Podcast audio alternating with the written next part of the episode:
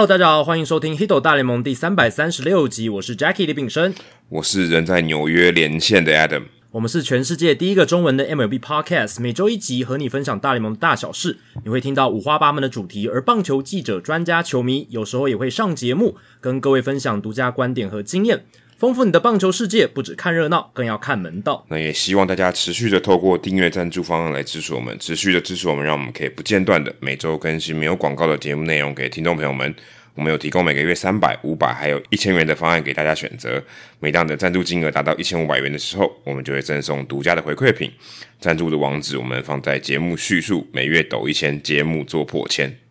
好，这个礼拜的刊物跟补充哦。第一个是针对上周有我们有聊到记录员可能参考 Statcast 数据作为安打或失误判定的依据这个话题，那我们的听众 Bruce 哦，他有来提出这个算指正了，因为我们上一集聊到这个预期打击率 Expected Batting Average，那呃这个会作为记录员他的一个参考，但是这个数据里面其实有包含跑者的速度哦，因为它定义里面有写到，如果你是打在球的上缘球，就是滚地球啦，或是一些软弱击球。有这种跟速度有关系的 play 呢，它其实会考虑到跑者的速度的。哦，这是我们上一集比较没有注意到。这个还蛮，这个还蛮不合理的。我说他等于他把考虑的东西还蛮多的，因为软弱击球你可能看的是击球仰角跟击球出速嘛，你可以看得出来。因为其实我们就是看这两个，可是打我们是不是切到就往地上打那个，对啊，那个可能也跟仰角有关吧。可是不确定说像这种，他是不是要冲击速的？情况，这个其实用数据来看有点难看得出来。对啊，但它里面就有写嘛，因为 Statcast 里面有一个击球的类别，它叫 Top，嗯，就打到上缘的地方。那还有包含就是比较软弱的击球，这个应该就可以用这个初速来做一个分类。嗯，所以就是这几类的球，它可以就是说，哎，把这个跑者的速度呢也纳入考量，来考量它的这个。难易度哦，到底是多难多多少的这个会形成几率，这个安打几率这样子，嗯，所以这个是我们上一集比较没有考虑到，但是没有包含说野手到球的位置啦，这些是没有考虑到，因为 XBA 就是预期打击率这个东西就是初速、仰角跟我们刚刚提到这个速度的部分，对，就更细的是没有啦，对，所以这个是补充的部分。那 Bruce 很细心哦，之前我们第三百三十二集有聊到的这个金合成的 WR 值。呃，这个内容他也做了一个补充，因为呃那一集我们有聊到 FanGraphs 呃跟 Baseball Reference 他们在 WAR 值考量到的防守数据不同嘛？对。那 Baseball Reference 是以 DRS Defensive Run Save 为主，那 FanGraphs 它是以 UZR Ultimate Zone Rating 为主。可是呢，其实 FanGraphs 他们有更新哦，就是在防守数据的部分，UZR 的。范围的部分，他们是用了 Statcast 的 Out Above Average OAA，就是出局制造值来做取代了。嗯，所以至少在范围这一块，他们是用 OA，可能他们也觉得 OA 这个是更准确的，更更有参考价值的这样子。可是他们是怎么样转换那个分数？FanGraphs 在网站上就没有写，对不对？对，它其实就是因为防守有分很多个嘛，那就是范围啦，然后什么挡球啦，或者是臂力啦，这些是分开来。那其实 O A 它那个也可以转换成分数嘛，就是也可以转换成就是 fielding runs 这样子。但是它怎么对接到 W A R 值，这个它就没有写，对不对？他们本来就有一套方式可以把它换成说，哦，你这个分数是可以转换成多少，就是胜场数的这样子一个分数这样子。对，所以呃，这个其实 Fangraphs 的这个 W R 值的数据页面应该。详细的解释里面有讨论到了，但是这边如果解释完，可能要花一集的时间。对，所以对，但总而言之，就是其实他们纳入运算，其实他们有更新，就是有更好的数据。诶，他们其实会采用，不会只是呃非常固执的说，哦，我们就是用 UZR，就是用 UZR 到底，也不会。你看，他们觉得范围部分 OA 更准，那他们就把 UZR 里面的范围的部分用 OA 来取代，这样。对，可是我想到是说，以前 WR 值，呃。在可能没有 O A 的这些时代里面，那他怎么样去转换这些东西？这个他应应该就没有写了吧？因为以前都是用 U Z R 嘛，所以如果他把以前的 W R 值也套用 O A 的这个防守的数据进去算的话，那是不是全部都也都会变动了？哦，你是说在 O A 出现之前的吗？那就是维持原本的 U Z R 的。哦，就维持原本的。对啊，一一定是这样嘛？因为你二零一五年以前就是没有，那如果是他采用之前的。就例如说，可能他原本呃，假设二零一八年他还是用 UZR，然后他现在改成 OA，所以那边的 WR 值也会改变，就可以去改，对，那个就可以回溯去改。对对对对对，应该是这样，就是只要有 OA 数据的范围，它都可以回溯去改。但是没有 OA 的话，之前的二零一年以前，它就是沿用。是，对对对，没错，应该是这样。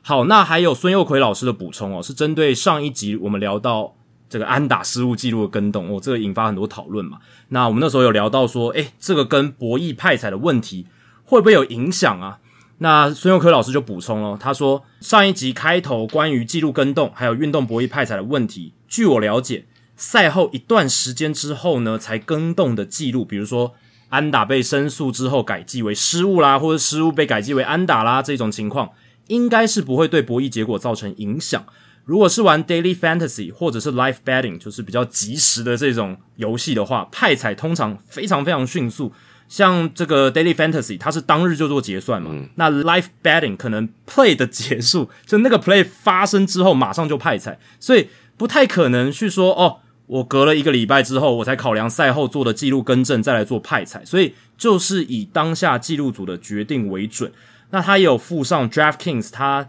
针对每日 Fantasy、Daily Fantasy 关于记录更正事项的说明。那它里面说明就是说，呃，他们对于那种呃很久以后才改的这个记录，他们是不考虑了，就是以当下将错就错。如果后来有修正，但是派彩就是当下那个结果来做派彩了。所以按照这个逻辑，以后我只要赌安打就比较容易中啊，因为现在记录员就是偏好这个，所以如果今天呃。可能安打数可能是六支，那我就认为他可能是七支，我可以更乐观一点，因为可能是十五也算能安打，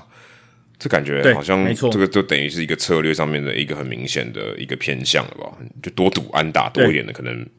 可能对你比较有利啊。你看到那个 The Athletic，就是我们前几集讲到那个报道，那基本上你。接下来你再猜这种安打数，你可能就要稍微更乐观一点，因为很多以前可能会觉得是失误的球，就是变安打的几率比较高，所以这真的会影响博弈哦，真的。嗯，好，接下来是我们在看留言的时间。那 Spotify 上面我们有问大家一个问题，就是因为我们那天讨论到那个 Kaufman Stadium 要搬家搬到市区嘛，那我想很多听众朋友可能也有一些看球的经验，不管是在台湾或是在美国，那我们就问大家说，诶，那你觉得球场如果盖在郊区好还是市区比较好？那田纳西 Real 没有 Muto 哦，最近刚好有遇到他，他在纽约。他说他在市，他觉得是市区，而且最好是在公共交通比较方便的地方。那华盛顿 DC 跟纽约哦是一个代表，他说他觉得这一点都做得很好。不过我觉得纽约严格讲起来，我觉得比较不像在市中心。严纽约，我觉得严格讲起来，并不是最最繁华的地方。那他觉得说这样子，如果你大众运输做得好的话，那球迷在路上的时间就可以缩短用。其他这样讲法应该是比较不会塞车啦，因为如果你很远的话，你还是要搭很长的车，所以这个一来一往，我觉得你应该讲的是塞车。塞车的话，不可预期性就会高的很多。然后说最差的代表就是洛杉矶还有达拉斯为代表的球场哦，因为他们就在郊区，一定要开车去。他说不论是打车或者是搭计程车或者自己开车散场的时候，都会很塞。而且球迷还要花额外的开销在开车和停车上面，把这些额外的花费啊反映在球票上面，可能是球团更想看到的吧。毕竟有些球队的球票还没有停车费贵。诶，不过你这个这个说法有点矛盾因为球场那个停车场收费也是球队在收的，所以其实他停车费卖的贵一点，某种程度上也是。也是球票的一部分，所以，呃，我觉得停车这方面的确是一个很大的问题。但是在美国，我不认为它是问题，因为美国人绝大多数都是开车，所以这个我觉得是我个人是觉得无法避免的。那即便是在市区，还是非常多人开车，因为他们可能从很远的地方来。因为你要想哦，今天纽约或者说讲波士顿啊，波士顿也在市区嘛，可是来看波士顿比赛的人，他即便在市区，他有大众运输。可是他从很远的地方来，所以他不可能搭大众运输，他一定自己开车。嗯，所以我觉得这个是比较避免不了的。就是开车这件事情，我是觉得，呃，这个点我是不太同意，我觉得很难，就是开车是无法避免的。再是，哎，这个也是老朋友啊，也常来留言的。Glenn Lumax 他说，郊区，他说虽然要去的便利性比较低，但是如果能把棒球场打造成像是主题公园式的经营方式。哦，感觉更能当做假日一整天的行程，那他觉得这样比较好。那市区的话，就是刺激平日的进场方式，可能啊，因为有很多企业啊，可以有一些包厢，或是他们可以犒赏员工或者做一些公关。他说，如果离市区比较近的话，比较能吸引到这些商业的团体或者等于公司的一些赞助。他说，不晓得棒球搭配 Outlet 有没有搞头哦？其实你这个棒球搭配 Outlet 就已经暗示了，就是一定在郊区嘛。他说：“如果要到道奇球场，可以搭车到 Union Station，然后还是有免费的接驳车可以搭到球场啊。不过当然，他塞车的时候还是很麻烦。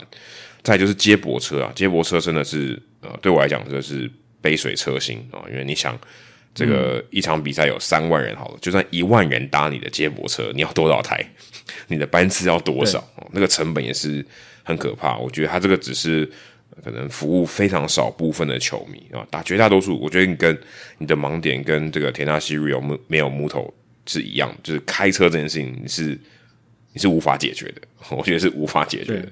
就是不可能叫绝大多数人都去搭大众运输。不过我觉得他提出这个棒球搭配奥类，我觉得蛮有搞头啊。其实已经有一些球场，它。不一定是奥莱，已经是就是百货公司嘛，或者是商场。那我觉得那个概念已经很接近了。那奥莱只是说，哎，它可能这个商场的幅员更辽阔，所以你只要那个地够大的话，确实就是球场跟奥莱是非常可以结合。那比如说，你就是可能看完球，或者是看球之前下午先去逛街，晚上看球，或者是如果是五场的比赛，下午场的，你看完球之后晚上去吃饭逛街，我觉得都是非常 OK 的。这个其实已经有一个活生生的例子啊，就是大巨蛋。对啊，只是它居然不是奥雷了，但是它也就是不是奥雷是一样的意思，就是说你就是有看球的这个功能，也有去逛百货公司的功能，只是它可能不是我们讲的那种。呃，仓货中心就是卖很便宜的东西，对吧？这个百货公司的绝对是有的。因为我之前去名古巨蛋，其实就类似啊，旁边就是那个一样的百货嘛，对吧？所以哦，就是 我们看完球，就是去那边去吃，对对对，去买逛街买东西，吹吹冷气，诶，都都很不错这样子。那其实乐天桃园的就算吧，对不对？对啊，环球购物中心，购物中心，环球购物中心也算，没错没错。哦，就青浦那边也算嘛，对不对？对对对，青浦那边就是高铁站旁边那个也算嘛，没错，也不也不会很远，对啊。所以我觉得其实这个是早就有人在做这样子。嗯，接下来是屋底毛，他也是说郊区，他其实他的道理也是一样，他就觉得说，哎，可以有一个棒球娱乐城，有球场、饭店、博物馆，甚至游乐园，可以吸引更多的居民，尤其是小朋友来体验啊。那其实就是现在我们讲亚特兰大勇士队的做法了，可能附近也多了很多饭店这样子。那再来是路易斯五啊，他也说是郊区。他说，就以西雅图来说，其实已经比其他球场好很多了，但是停车费还是很贵。我付过最多七十美金的，这个这好夸张。呃，这个干爹蛮有钱的，嗯，七十美金可以捐给我们。那如果是更热门的比赛，也有可能到一百二十块左右。停车真的是大问题。我其实以我个人的经验啊，你就停远一点啊，真的就停远一点，你就早点去，停远一点。你走可能走。了不起，最多二十分钟好了，你可能可以省个三四十块美金都有可能。对你，你你花一百二，你你花一百二，一定是停在球场旁边。对对对对对，所以这个我觉得是呃，你行动上是可以避免的事情。我记得 Adam 跟我二零一八年那一次去看水手队主场的开幕战，那一次我们就是停在蛮远的地方，我们请我们的朋友停在蛮远的地方，然后走了蛮长一段时间。我记得那一次他是不是算？一次，然后好像还二十美金，还三十美金，你还记得吗？对，没就没那么贵，大概大概是那个价格。对对对，所以其实你走远点，就是你用你的双脚来省钱啊，是做得到的，是做得到的。对对对，但是这个就跟腹地有关啦，所以对吧？就是如果你是郊区的话，你停车其实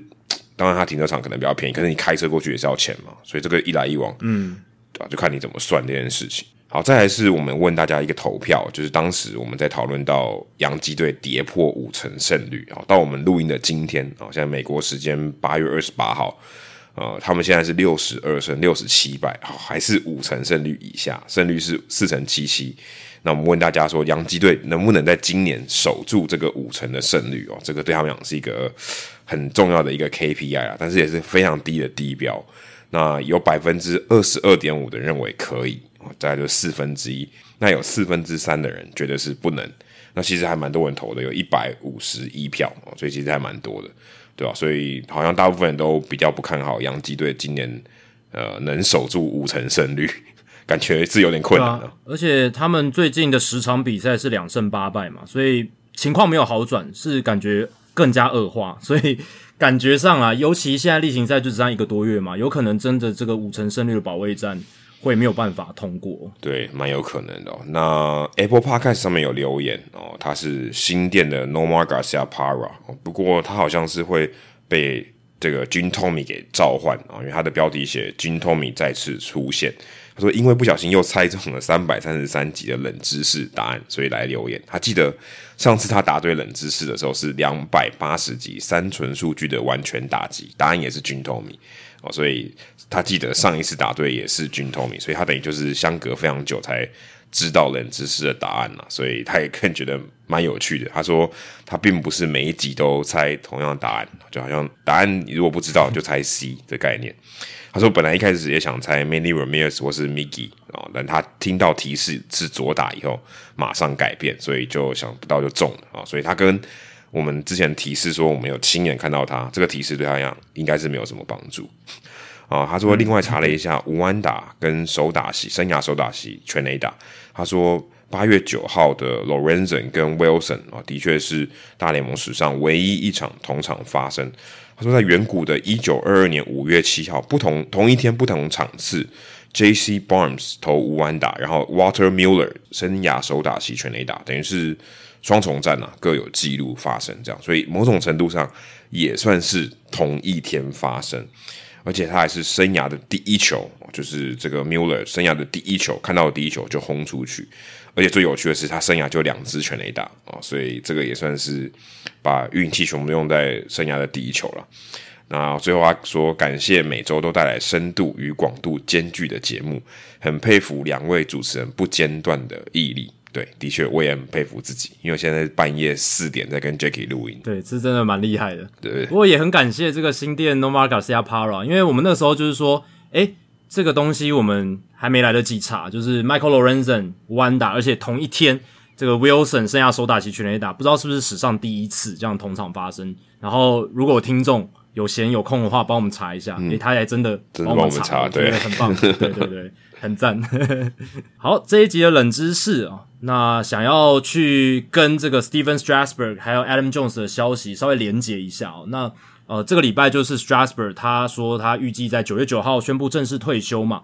那剩余合约的话，可能跟国民看怎么谈啦。因为呃，他自愿退休的话，剩余的合约其实是国民可以不用付的。但国民搞不好还想要给他一点钱之类，我不知道哦。他们可能会在九月九号的时候来做一些说明，这样子。好，那他不含今年的话，剩下的合约还有三年一亿零五百万美金，其实不算一笔小数目啊。诶，这有点像是他自动买断诶，对不对？他可能也觉得再这样下去，因为他如果要继续领这些钱，他必须要不断的尝试回到球场上，然后一直复健，然后一直治疗。他可能也觉得不太行了啦，因为 Strasburg 的那个神经的问题，他是已经快要影响到他日常的一些生活，是。所以为了他自己长久的健康着想，我觉得他先退休，呃，是一个比较明智的选择了。那。这样子的话，其实国民队这边也可以算松一口气，因为他自行退休的话，他们应该是可以省掉一笔钱。对，没错，没错。所以这对两方，我觉得都是一个比较好的处理的方式啦。对，那对国民队来说，或球迷来说，当然是有点不生唏嘘哦。那 Adam Jones 他也宣布说，九月十五号一天合约，穿上精英队的制服，然后会宣布退休。就有点像今年 Jose Bautista 啦，然后还有看到那个 Felix Hernandez，对，都都是类似的一个概念这样子。那这两人呢，一个效力国民 Strasburg 效力国民十三年，Adam Jones 效力精英十一年，然后就想到，哎，国民跟精英这个两支球队有很多爱恨纠葛嘛，主要就是 Mason 的这个合约的问题，而且他们两个就在距离就在就是地缘关系就在附近啊，这的确很有关系。对对。然后整个球迷的市场可能有一些重叠，可能很多球迷是两队都支持的，对，所以才会有那个转播合约的一个问题这样子。那我今天冷知识想问的呢，其实是谁是史上在这两队累积最多打数的野手，还有在这两队累积最多投球局数的投手，这有点像是那个啦，immaculate inning 的问题啦，就是生涯曾经效力过这两支球队，而且在这两队打数，然后还有这个投球局数。哦，最多的这样子是谁哦？要需应该需要提示啊，这个这个有有点难，有点难，这个有点难。那野手的提示的话，这个野手呢，他生涯其实就只打过精英跟这个国民队的前身博览会队，只有这两支球队。然后是七零年代的名将，退休后长期担任球评。其实，如果你是美国在地，如果看过洋基队比赛的话，这个应该应该会会有一些熟悉度啊。这个提示给的蛮多了，蛮多了。然后投手的话，提示是他来自一个不常出现大联盟选手的国家——拉丁美洲。然后八零跟九零年代的名投手，蛮蛮有名的一个投手，这样子。哎，完全有想法吗？哦。你就说他们这这个球员都要待待过这两队，对，都要待过这两队。哦，这很难呢，都要对对啊，对啊，对啊，都要待过，就是以麦克雷英语嘛，你一定要待过这两队，然后在这两队累积的打数跟投球局数最多的那个投手跟野手，这样。这个也太冷门了吧？就冷 够冷啊！就跟这两队最有关联的两个球员啦，可以这样讲。哦，哎，这个很难的，这我真的，我这我真的不会。你可以提示那个国家吗？哦，可是提示一出来，你大概就知道那个尼加拉瓜。尼加拉瓜是谁啊？有一个尼加拉瓜的名将，而且他还投过完全比赛。这个放送给大家好，应该有些人已经想到了是谁投过完全比赛，已经已经很少了。可我现在脑袋，哎，我现在半夜四点脑袋完全想不出来。对你情有可原啊，你你你在这样子的一个情况下录音，可能很难 想得到，但我相信应应该很多听众都能够想到了。OK。那我们可以在这个主节目之后再来跟大家解答，不只是这个投手，还有野手是谁？就是史上在这两队累积最多打数的野手，还有累积最多投球局数的投手。我们在这个主节目聊完之后，来跟大家揭晓。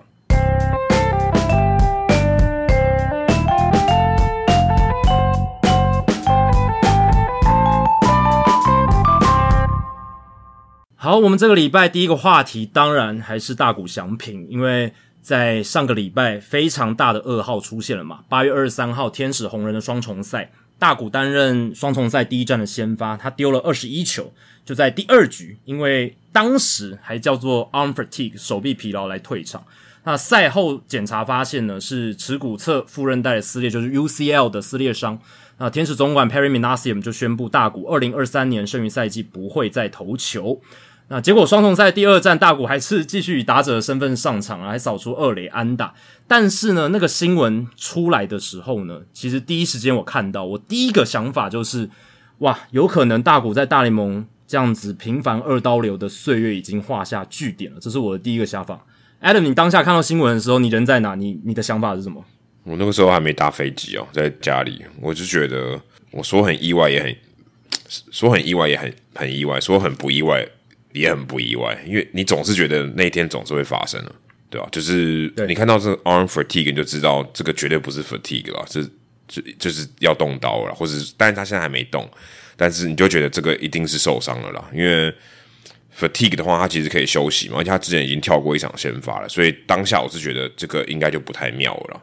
对吧？因为他们讲出这个这个原因的时候，你就知道应该不是什么好消息，绝对不是休息就可以就可以打就可以改善的。对，因为之前他已经有一次手臂疲劳嘛，所以呃，天使那一次的做法就是让他跳过一次先发，休了两个礼拜。对，那结果这一次先发二十一球，又出现类似的状况。那虽然大谷这一次的手肘韧带撕裂伤，呃，会让他二零二三年剩余赛季没办法再投球，可是他还是可以继续打击，只是。这个伤势就会影响到他接下来是否能够继续二刀流，还有他成为自由球员的市场行情。那我们先先一个一个话题来看呢。第一个就是说，很多人看到这个消息的时候呢，会很生气哦，尤其是对天使，就是觉得非常生气，就是觉得是天使操坏了他，天使真的是一个烂球团哦，真的是搞不清楚他们在干嘛，就已经跟你讲说之前手指有这个指甲裂开、起水泡。然后多次的抽筋嘛，而且手掌抽筋之前有发生过，诶，结果又还上让大谷上去投，结果你看吧，这个手肘韧带撕裂伤了吧？哦，还有包含那个连那个 Ben Verlander 嘛，就是 Justin Verlander 他的弟弟也也有也有去出来批评这样子，他说天使 fail 大谷，就是说哦天使让大谷失望透顶，我会觉得天使让大谷失望也没错，因为天使他们。真的战绩没有打起来哦，团队的战力真的没有让大谷打进季后赛，这是天使让大谷失望的部分。可是天使让大谷失望，并不是因为哦大谷受伤这件事情，因为我会觉得说，其实手肘韧带撕裂伤它是一个长期磨耗的结果了。那而且你说天使他从七月份开始处理大谷的一些手部不适，已经有做一些处理了，包含提前让他下场，然后而且第一时间他有一有状况马上上去去关心他，然后看他要不要提前下场。还有就是他有把他的先发跟先发之间的间隔从五天拉到六天，然后还有包含我们刚刚讲的，就是跳过一次先发等等，其实都有一些做做处理。那手肘韧带撕裂伤本来就是长期磨耗的结果，就算。大谷这一段期间，你说完全的关机，好说我们说他手指开始起水泡，你就开始关机，剩下都不投。虽然这不太可能，因为天使那时候还想拼季后赛，但我们先假设这样子发生这个情况，就算剩下的球季都关机了，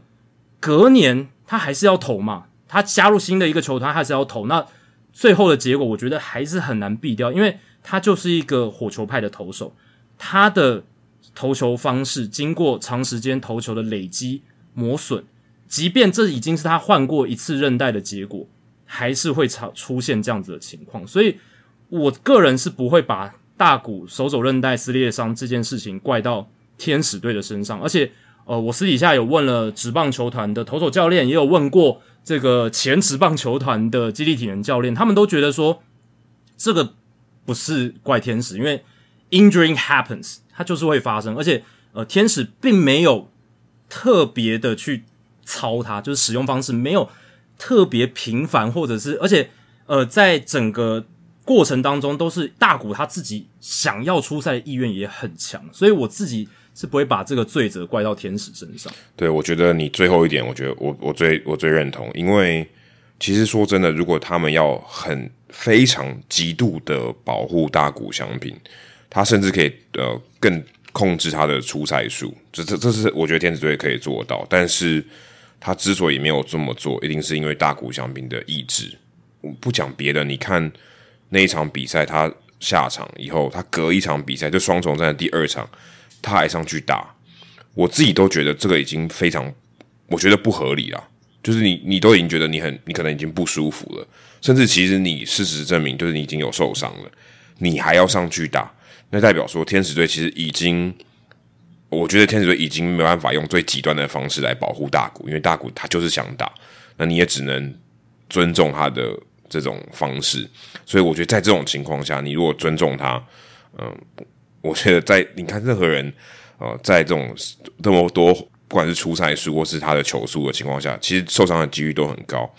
更别说，嗯，他还是打者，所以他上场的情况，他休息的这个时间一定是比其他的投手还要来的短非常多。那当然，他也是血肉之躯，他很有可能会受伤。如果他真的按照这样的情况，他都不受伤，那可能就是 Nolan Ryan。那现在事实证明，他就不是。他也许已经是很接近 Nolan Ryan，但他就不是，他手就是会断，他的韧带就是会撕裂伤。所以我觉得，呃，这可能是一个。我会觉得这可能变成是天使队跟大谷的一个承诺，可是这个承诺变成一种，我觉得是一种他受伤的原罪，就是你你按照这样的这个 schedule，你按照让他这样去做，他势必我觉得会受伤，而且这个风险应该说势必是很高几率，他很很有可能会受伤，因为第一个你没有办法，你没有什么潜力可循，可是你知道的是他的休息时间一定比别人少。那这就是一个很大的劣势，这就是受伤风险增加的一个极大的因素。因为你受伤，就是因为你休息，你恢复不够，你很有可能会受伤，或者当然有一些外力意外的事情。那如果没有外力的情况下，一定是你恢复不够，你就继续让他疲劳的情况下继续出赛。那可是没办法，他现在就是几乎每一场都出赛，对不对？他甚至投球那天他也打，所以他已经这个，我觉得他能撑到现在，坦白说，我都觉得已经是。头一天打一天就算一天了，但他因为意志力实在太强，即便天使队已经进入到乐色，不讲乐色时间啊，就消化适合的一个一个阶段，他可能还是想拼，他想赢，他不止想为他自己的下一份大合约去去争取更好的合约，感觉到他还是想要为球队带来胜利，所以我觉得或许是因为可以说这样子的一种执念导致这种事情发生，而且还不讲别的，我们再把它拉回到。如果你把球季看成是一段时间，他在球季开始之前他就就已经打日本队了嘛？那个高那个强度更强，所以代表说今年他就是一个很有可能会发生事情的一年啊！当然最后也真的也发生了，因为他比平常开机的时间更早，而且他在一个更高强度，极应该说应该是已经是极高强度的一种状态下投球。我觉得要不受伤真的很难，他能撑到现在，我我甚至都觉得应该要偷笑了。对，我觉得其实你这样讲，大谷他就像一个走钢索的人嘛，因为没有人知道这样的出赛模式他能撑多久，成功多久。其实，在大谷受伤之前，我们从二零二一年他那一个能够完整二到六出赛的时候，我们就有讲，这基本上就是一个奇迹。我们要非常非常珍惜大谷能有这样头打常态的二刀流，而且两端还都表现得非常好，千万不要把这个视为理所当然。即便后来因为天天媒体都在报嘛，主流媒体报，运动媒体都报，然后大家好像有点麻木哦，就好像觉得说哦，一直被这些二刀流的数据轰炸，又超越了贝比鲁斯多少，他又缔造了哪个记录，每天都在刷新的一个记录。但其实如果我们把视角拉远，这些都还是一个很不可思议的事情。他能做到这件事，刚才 Adam 有提到，他的休息时间一定被比别人短，但是他其实也尽可能的，他也多休息，就是对比起一般球员。他们休闲的时间来讲，其实大谷已经牺牲很多，因为他基本上除了训练、打球以外，他基本上就是大部分时间都要睡觉，然后好好的去把身体就是恢复养好这样子。他已经没有太多的一个休闲娱乐，但即便是如此，这个因为是大联盟，而且你两边都要做，那就是一定难度非常非常高。他二零二一跟二零二二连续两季都是全联盟投球面对打者数加上自己上场的打席总数加总最多的球员，所以。以往我们没有潜力，也不知道到底会怎么样，但是现在看起来，终究血肉之躯还是有个极限。而且你如果去回顾天使最早的时候，他承诺大股可以二刀流嘛？那天使他其实在头三年的时候，二零一八到二零二零，其实那个时候对大股的使用非常保护嘛。对，二零一八年的时候，打击日就没有投球，投球的前后还要各休息一天哦，这跟现在使用模式是完全不一样的。结果还是怎么样，受伤了嘛？因为二零一八年，其实他在来到美国之前，他的那个手肘韧带就有一点这个一级的撕裂伤，非常轻微。那个时候大家就在讲说，诶，会不会马上就受伤什么？那个时候其实有已经一些揣测，对，只是到季中才发生。那个时候其实我觉得也蛮像现在的，就是当时我们都已经知道大谷他不完全健康，你就对，呃，当然我们不是希望，而是你会有预期他什么时候他会去开刀，嗯，对啊，所以那个时候季中。撕裂伤变严重了哦，到二级。那后来有注射这个 PRP 副血小板血浆，还有干细胞治疗都没有用，最后选择动刀。但在选择动刀之前，二零一八年下半季他还是以野手的身份指定打击上去打击嘛，还是有继续打的哦。那只是他是到球季结束之后，二零一八年球季结束之后他才动手术，然后隔年二零一九年五月七号他就回到赛场上这样子，所以那是那样子的一个状况。那直到二零二一年的时候。大谷说服了天使球团，让他全面的彻底二刀流，取消之前球团设定的各种保护机制，反而是解锁了大谷翔平他最大的二刀流的潜能。对，那大谷感觉也很满意这样的出赛方式跟条件，因为之前他是有抱怨说，就是好像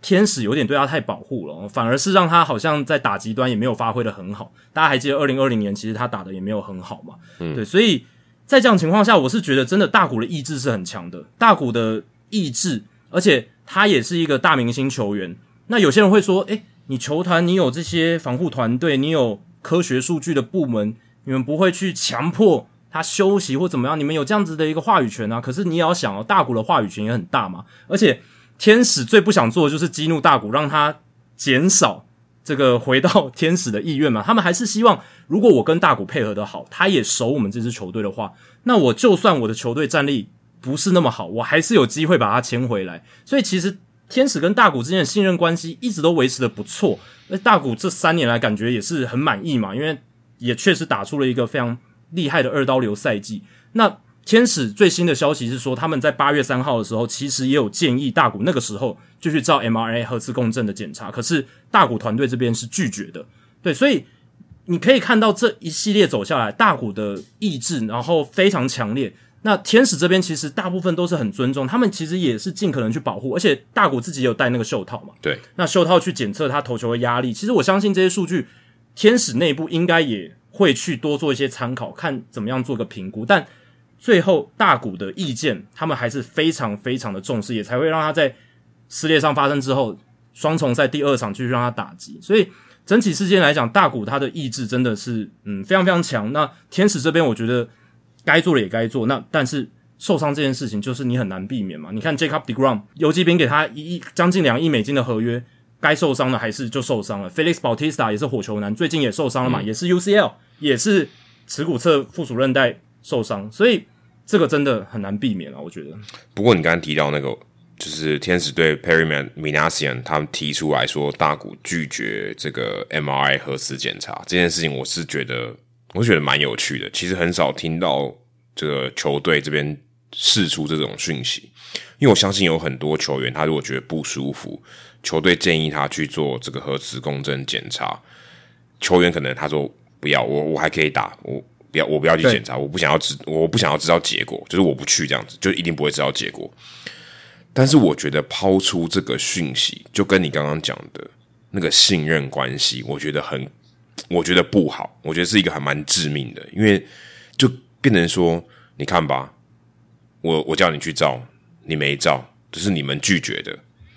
当然，他这是一个事实，没错，因为他是真的拒绝，可是他可以不用讲出来，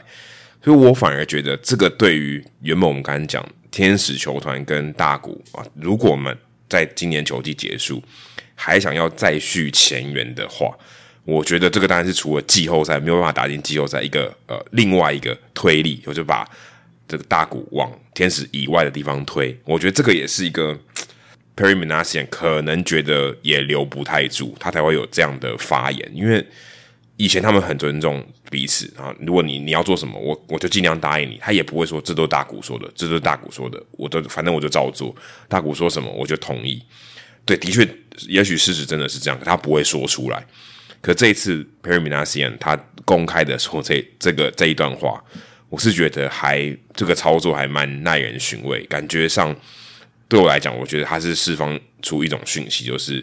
天使队有可能不会这么积极的去进驻大股相平，在在球季结束后，对，这感觉确实是一个信任关系稍微出现一点裂痕的状态。对，但我也必须说，就算那个时候照了 MRI，我觉得这个受伤的结果到最后可能也还是难以避免。就算没错，你真的照出来说，哦，已经有一些蛮大的撕裂伤了，可是你要怎么办？你你住 PRP 吗？然后你干细胞吗？那你之后还是要投球吗？但我不可能不投球，他不会说，哦，有撕裂伤了，哦，我就不投球了，不可能嘛。所以感觉这个伤势是真的没有办法避免了。那再回到刚才讲的这件事。对，确实感觉是稍微有点信任关系出现裂痕。不过，其实这个受伤，因为大股剩余赛季没办法投球，甚至二零二四能不能投都被打上一个很大的问号。那，嗯，我们接下来可能就会知道大股他到底要不要动手术。那如果要动手术，可能最快也要到二零二五年才有机会再看到他回来投球。对，这样子的一个情况，其实是会伤害到大股翔平他的自由球员市场行情嘛。所以我有听到，包含像是天使队随队记者 Jeff Fletcher，还有。ESPN 记者 Buster Oni，他其实是觉得说，这都是其实这个伤势虽然大家不乐见，可是它有助于天使把大股留下来，因为他的身价是有一些受损的。而且谁最清楚大股的身体哦，就是天使嘛，就是任何其他球队都很难拍胸脯保证说，哎，你来我这边的话，我可以真的让你真的非常健康哦什么的，就是我非常懂这个手臂什么。其实现在没有，但没有大联盟球队有这样的能力嘛？你看道奇队。光芒队、洋基队这些算是进阶数据科学棒球走在非常前面的球队了吧？诶，受伤还是一头拉骨嘛？巨人队好了，巨人队他们科学棒球够进步了吧？生理的这个数据什么的，他们投手的受伤也是一头拉骨嘛？就是现在还没有一支大联盟球队真的能拍胸脯说，诶，我特别懂手臂的伤势，我知道怎么样防堵这种手臂的伤势，可以知道怎么更好的保护，很难。所以在这样的情况之下。反而是天使，我觉得他还是有一定程度的优势，就在于说他最了解大谷的身体，也最知道怎么跟他配合。但 Minasium 的这个发言确实是让这件事情出现了一些变数。但不管如何，谈到大谷的这个自由球员市场，这个 Ken Rosenthal 还有 Jeff Passan 他们都觉得，即便大谷这个手肘韧带撕裂伤，他还是应该可以拿到破五亿美金的合约。当然，理由就是。大家千万别忘了，就算大谷不能投球，他至少这两年都还是全联盟数一数二强的打者嘛，还是最顶尖的。对，他光打 DH，他的 WR 值就六，就六了。所以 在这样情况之下，他的下一张合约感觉啊，还是可以到破纪录，但是到天文数字可能没办法，什么六亿可能没办法，但是五亿还是有机会。哎，我们之前还讨论到七亿，耶，对，海角七亿现在都没有了，海角七真的不见了，对啊。可是我是觉得说，的确，不过 Manasian 他一定他的底牌就是他了解他们的团队了，更了解大股，他他要不要选择继续签，或者说愿不愿意赌一个开。可能然后这样可能开过两次 TJ 的人，这个我觉得天使队也比其他球队可能可能更了解，而且，嗯，和过去合作的经验可能是这个优势，也可能是劣势嘛，对不对？有可能我跟你认识很久，可是我们有一些有一些疙瘩，但是也因为可能我认识你很久了，所以我们觉得合作愉快。但是你不晓得大谷的疙瘩，就他心中的疙瘩有有多大嘛？对吧？所以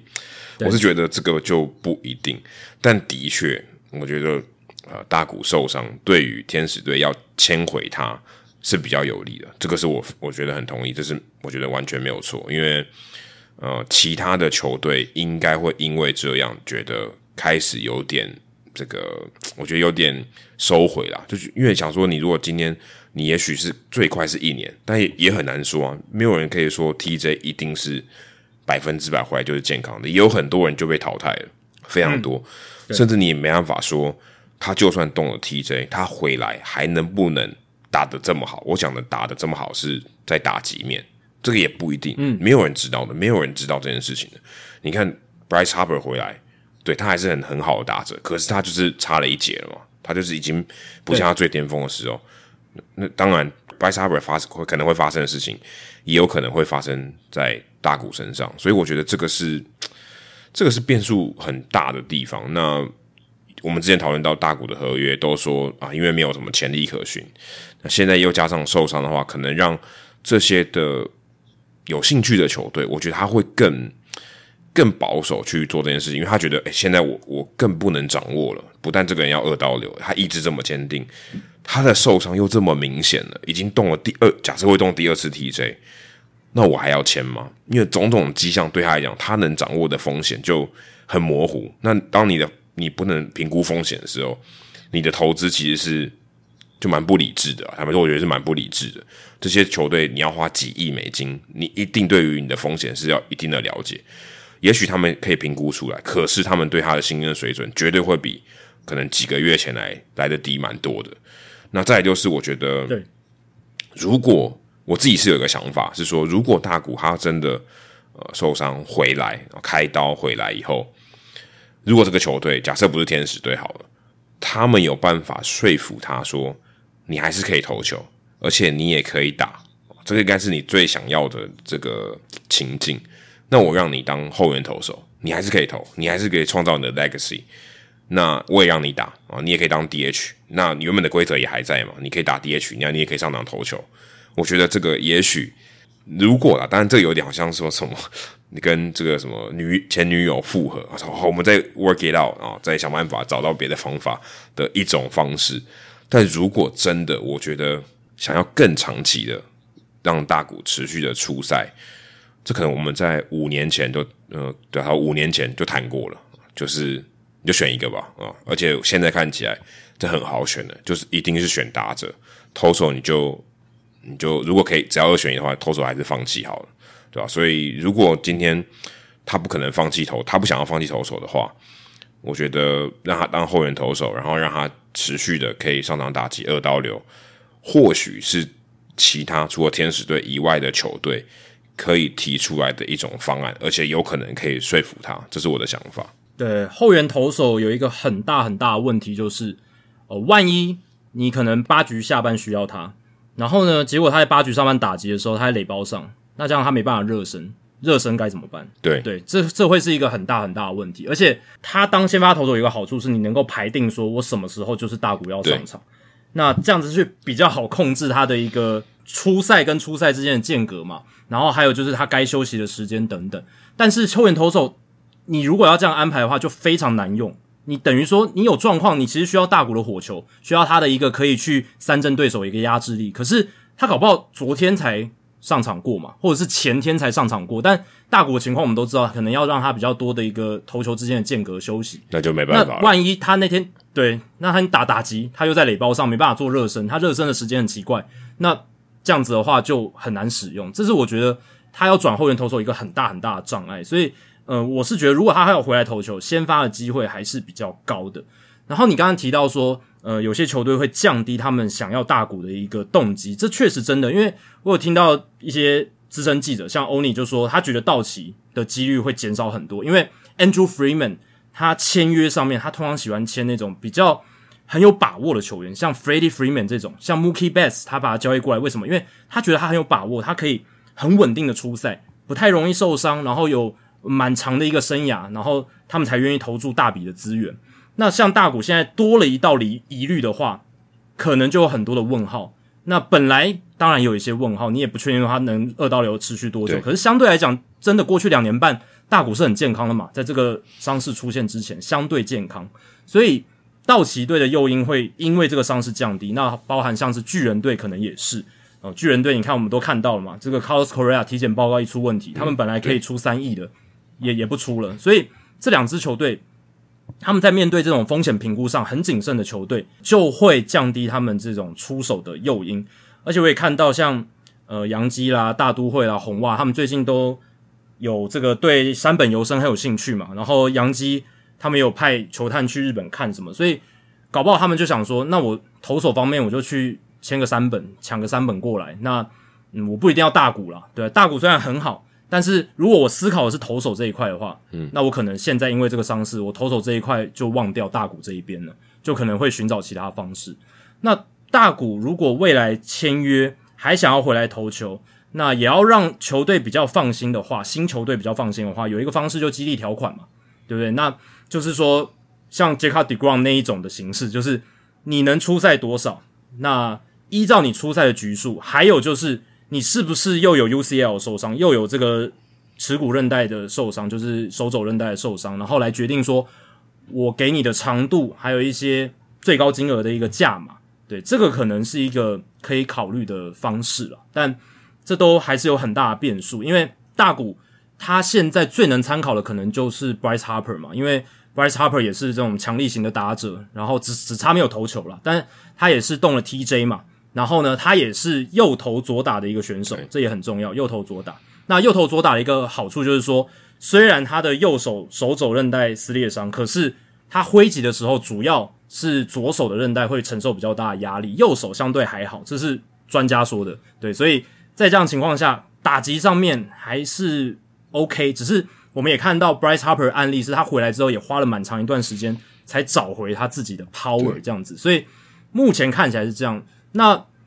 大股现在有几个选择嘛？不管是要注 PRP 干细胞，这是最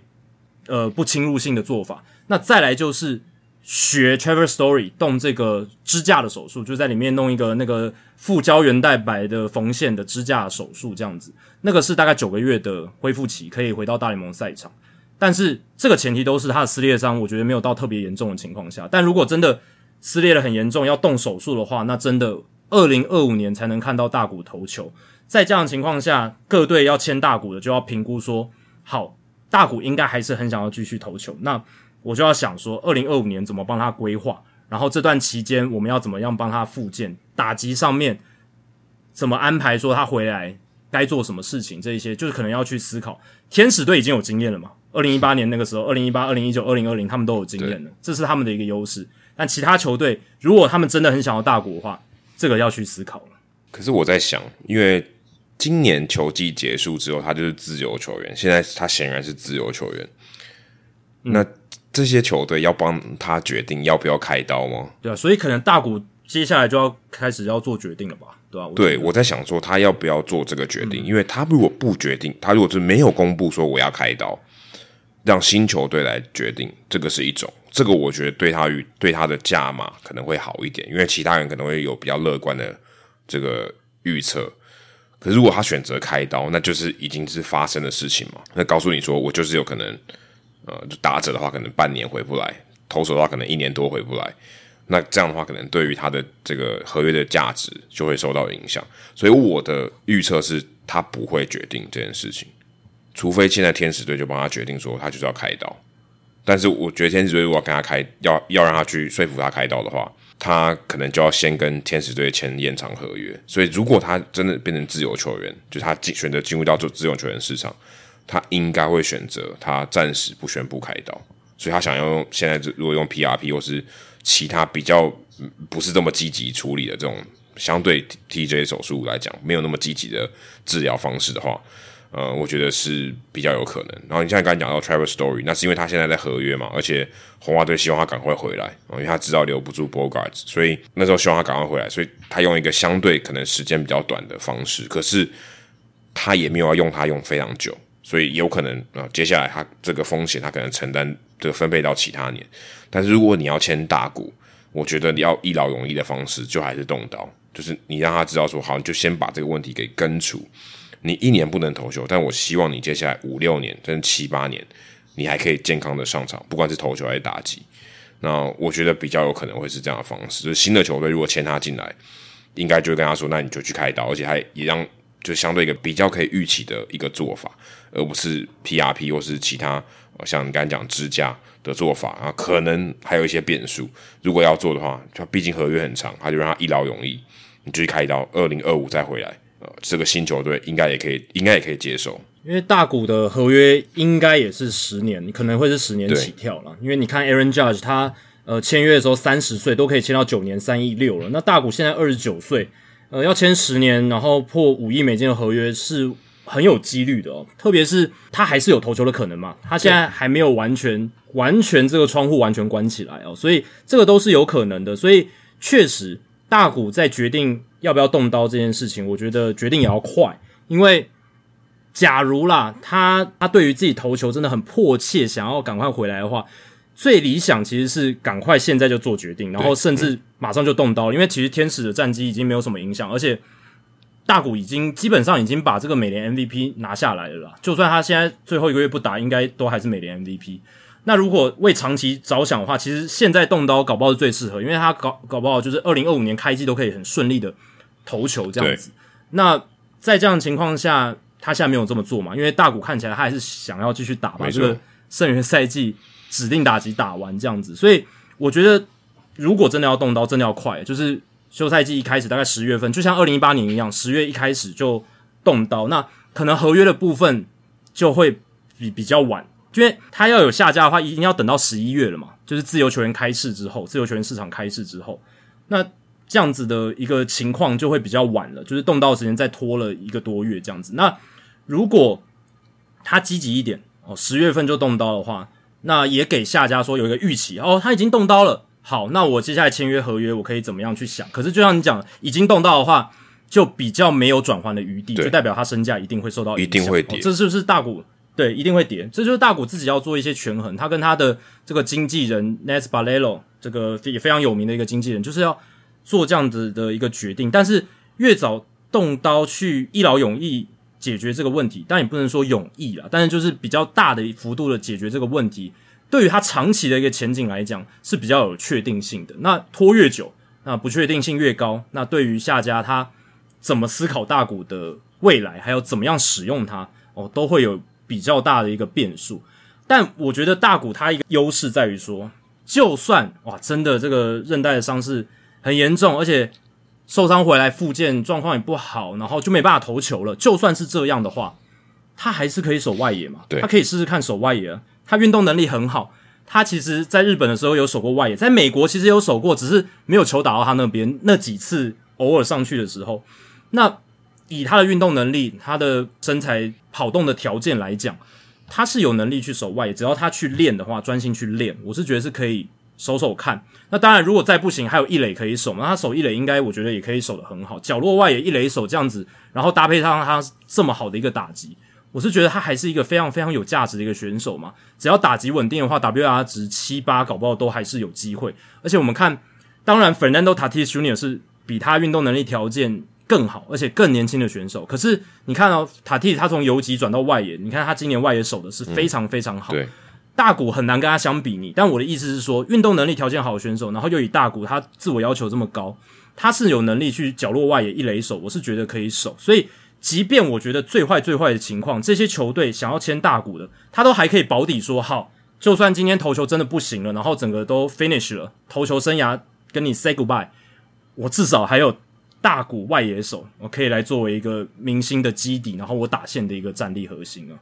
诶，他不能像 Michael Lorenzen 一样又后援又外野吗？这应该也可以吧？可以是可以，但是就像我刚刚前面提到嘛，就是后援的话，热身就是一个很麻烦的事情，出赛不固定，就会对大谷来说造成一个很麻烦的事情。但他如果他如果坚持就是我一次要投球，可是你已经不能当先发了，那就那你要不要后援？哇，这样子的话，我觉得大谷如果被球队逼的，搞不好真的会呃让一步。但是其实我觉得这样做对球队不太好，因为球队他牛棚等于。这个人也很难用，那你变成说你要有一个就是在某一个固定时间间隔才能出赛的后援投手，那有时候刚好轮到消化适合怎么办？就是某一场比赛他真的就是大比分，你还是要用大股，那不就很浪费嘛？是，对不对？而且不过我觉得更难用是他如果受伤会更难用。哎，对啊，对啊，受受伤如果他如果先发投手他更容易受伤嘛？现在看起来就是这样，那他会更难用。哦，你是说先发投手？对啊，但是至少他能出赛的时候。他当先发投手是比较方便，没错，安排上面调度上面。所以我说，如果是为了永续性，就让他可以投的更长。先发我觉得绝对是有价值，也更适合他。可是很有可能他投不了那么长了。我说以年份来讲，他很有可能投不了那么多了，对啊。所以我想说，如果你坚持要投，你除了先发就没别的嘛，就是后援嘛，对吧？不然难不成是开球嘉宾吗？对啊，就是 除非你就你，因为我希望你除了投球以外。哦，就是你的投球除了先发以外，你还想投球，那你就只剩下后援这个选项。那如果你不要，那就是没有。所以我想说，如果你真的要折中一点的话，好，那你去后援，你要不要试试看这样子？嗯，这会是一个选项了。那当然，大家也很好奇，就是说，诶，过去动第二次 TJ，后来还有当先发投手的成功率是多少，或者是案例有多少？诶，这个我也去调查了一下，其实有动过第二次 TJ 手术，然后后来还有当先发投手的人。诶，历史上真的不多，但是有啦，还是有。那包含了像 Darren Driver、Chris Capuano，然后近期比较有名的 Nathan Eovaldi，啊，过去还有 Randy Wolf、Chris Matlin、By Clevenger 也是，Tyler Chatwood 也是，Jameson t y o n 也是，还有今年回来的柳贤镇，还有在现在被交易到皇家队的 Cole Ragans，其实都是，他们都动过第二次 TJ，都有在回来之后当先发投手的一个案例。那当然，我前面讲的这几个人里面呢。二次 TJ 回来比较长期，我说的是不是呃，只是一两年，然后呃投个几次先发的那一种，是比较长期在担任先发投手的，就是 Chris Capuano、Nathan Elvoli、Mike Clevenger、Tyler Chatwood、Jameson Taeyong 这几位，嗯，呃，基本上两只手是数得完的。而且这里面呢，其实我也去调查了一下他们在第二次 TJ 前后的数据，那目前看起来呢，是只有 Nathan Elvoli 还有 Chris Capuano。他们的投球成绩是有进步的，就是在二次 TJ 的前后。那 Clevenger、Tyler Chatwood、Jameson Tyon，大家如果去看他们在二次 TJ 的前后，他们的数据都是下滑蛮多的。你看 Clevenger 在二次 TJ 之前，ERA Plus 一百四十一，FIP 三点五三，防御率三点一九，回来之后防御率三点九五，然后 ERA Plus 降到一百零四，FIP 四点八，哦，都衰退很多。Chatwood 也是类似的概念，它 FIP 也是变高，当然它的衰退幅度没有像 Clevenger 那么大，但是它的投球内容没有比较进步也是事实啊。太阳的话其实也是，他跟他在海盗时期就差很多。二次 TJ 回来之后，在洋基跟小熊防御率四点四九，跟之前的三点六七就有落差。那 El v o l i 算是比较猎奇了，El v o l i 真的是二次 TJ 回来之后，反而是投的更好，在光芒红袜游击兵。那卡普阿诺也是，就是二次 TJ 回来之后是有所进步的，但 e v o d i 其实最近也有这个右前臂的拉伤，没错，所以你很难说他会不会这个第二条韧带换的新的第二条韧带又会面临受伤的问题，感觉这个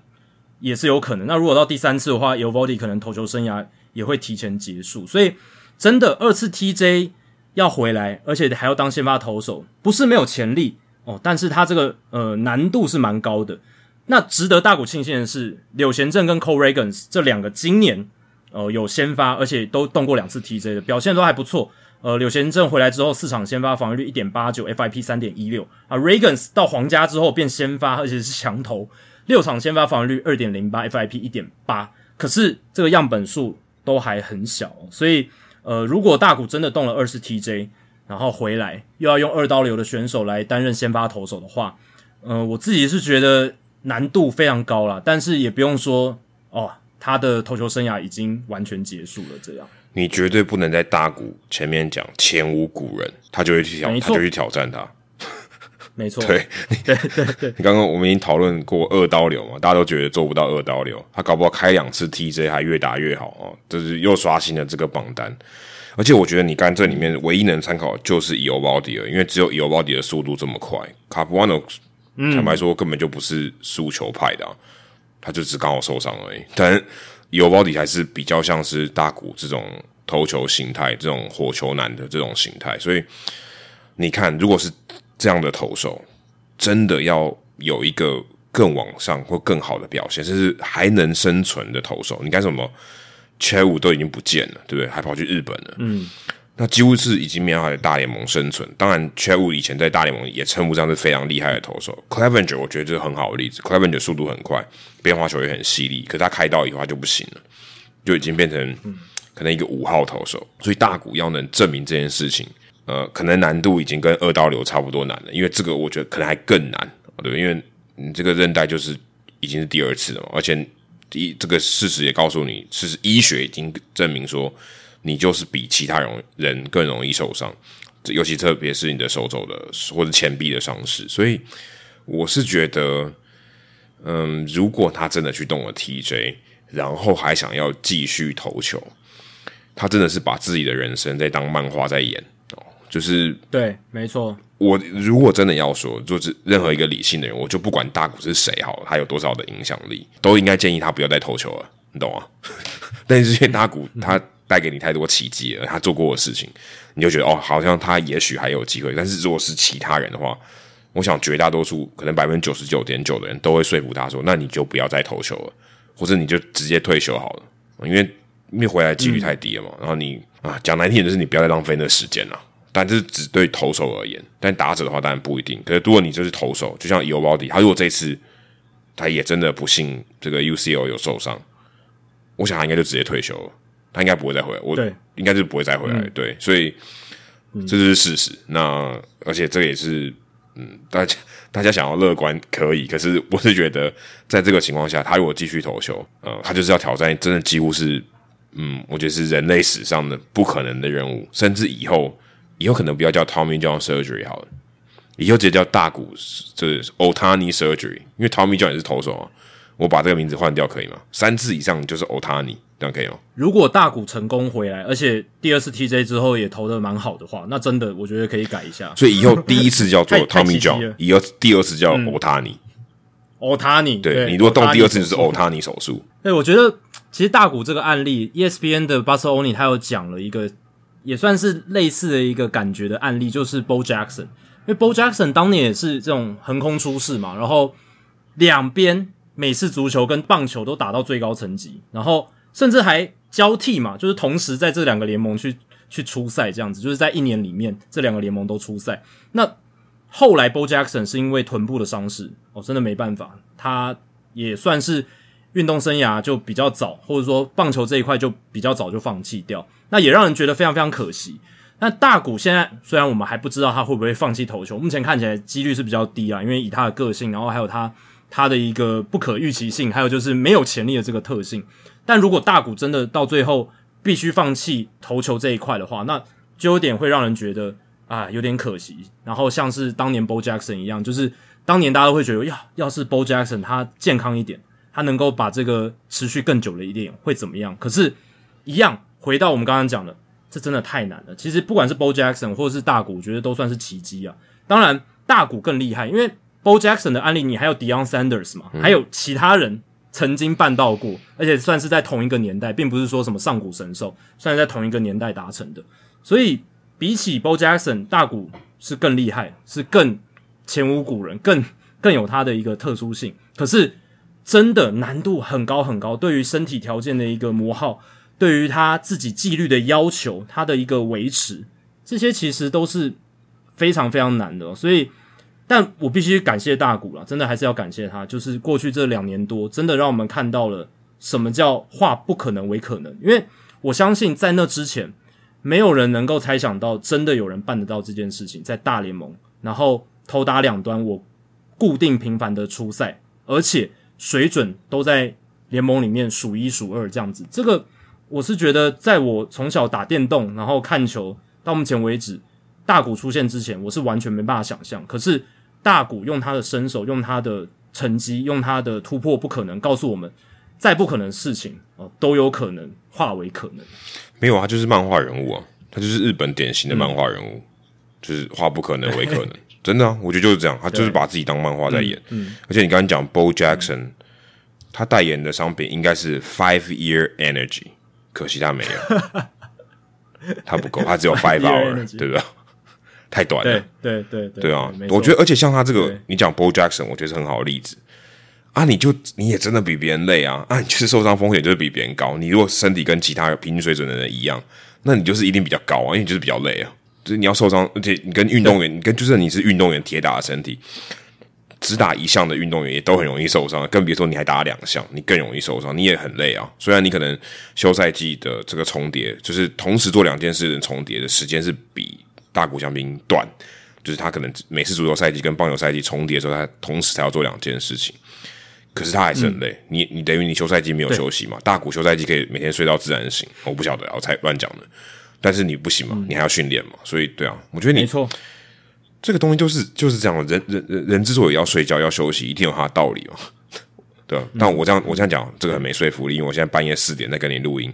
完全没什么说服力。但是我觉得这真的是呃很重要的一件事情。对，你还是有睡觉啦，你在跟我们录音之前还是有稍微，我只是睡，我睡得很少，我睡得比大股少很多。没错，没错，对吧？然后天使这边更惨哦，天使不只是伤了大谷的手肘韧带，他们 Mike Trout 也差不多在同一个时间，他只出赛一场哦，就是从钩状骨手术回来之后打了一场，又躺回伤病名单，因为他的这个酸痛感觉还是呃太严重了，所以即便他一开始想说哦，我有点酸痛，但是我还可以呃带着这个酸痛上去打，但是后来没办法，又躺回伤病名单，所以我觉得这个大谷的手肘韧带撕裂伤新闻出来，然后。再接着，Mike Trout 他的这个再躺进伤兵名单，这两个新闻出来，我觉得真的就是今年天使在下半季一个彻底大崩坏、完美的一个写照。谁能比天使更惨？那个新闻我看到的时候，然后刚好在划我的那个 Facebook，然后滑到一篇贴文，他写恭喜，就是欢迎 Trout 回来。我想说，是欢迎回去哪里？是欢迎回到阵容中，还是欢迎回到伤兵名单？因为因为那个有时候你滑手机会滑到，就是可能前一天的贴文哦。对对对对。那我说你是欢迎 Welcome back to IL 吗？还是 Welcome to Welcome back to Major League？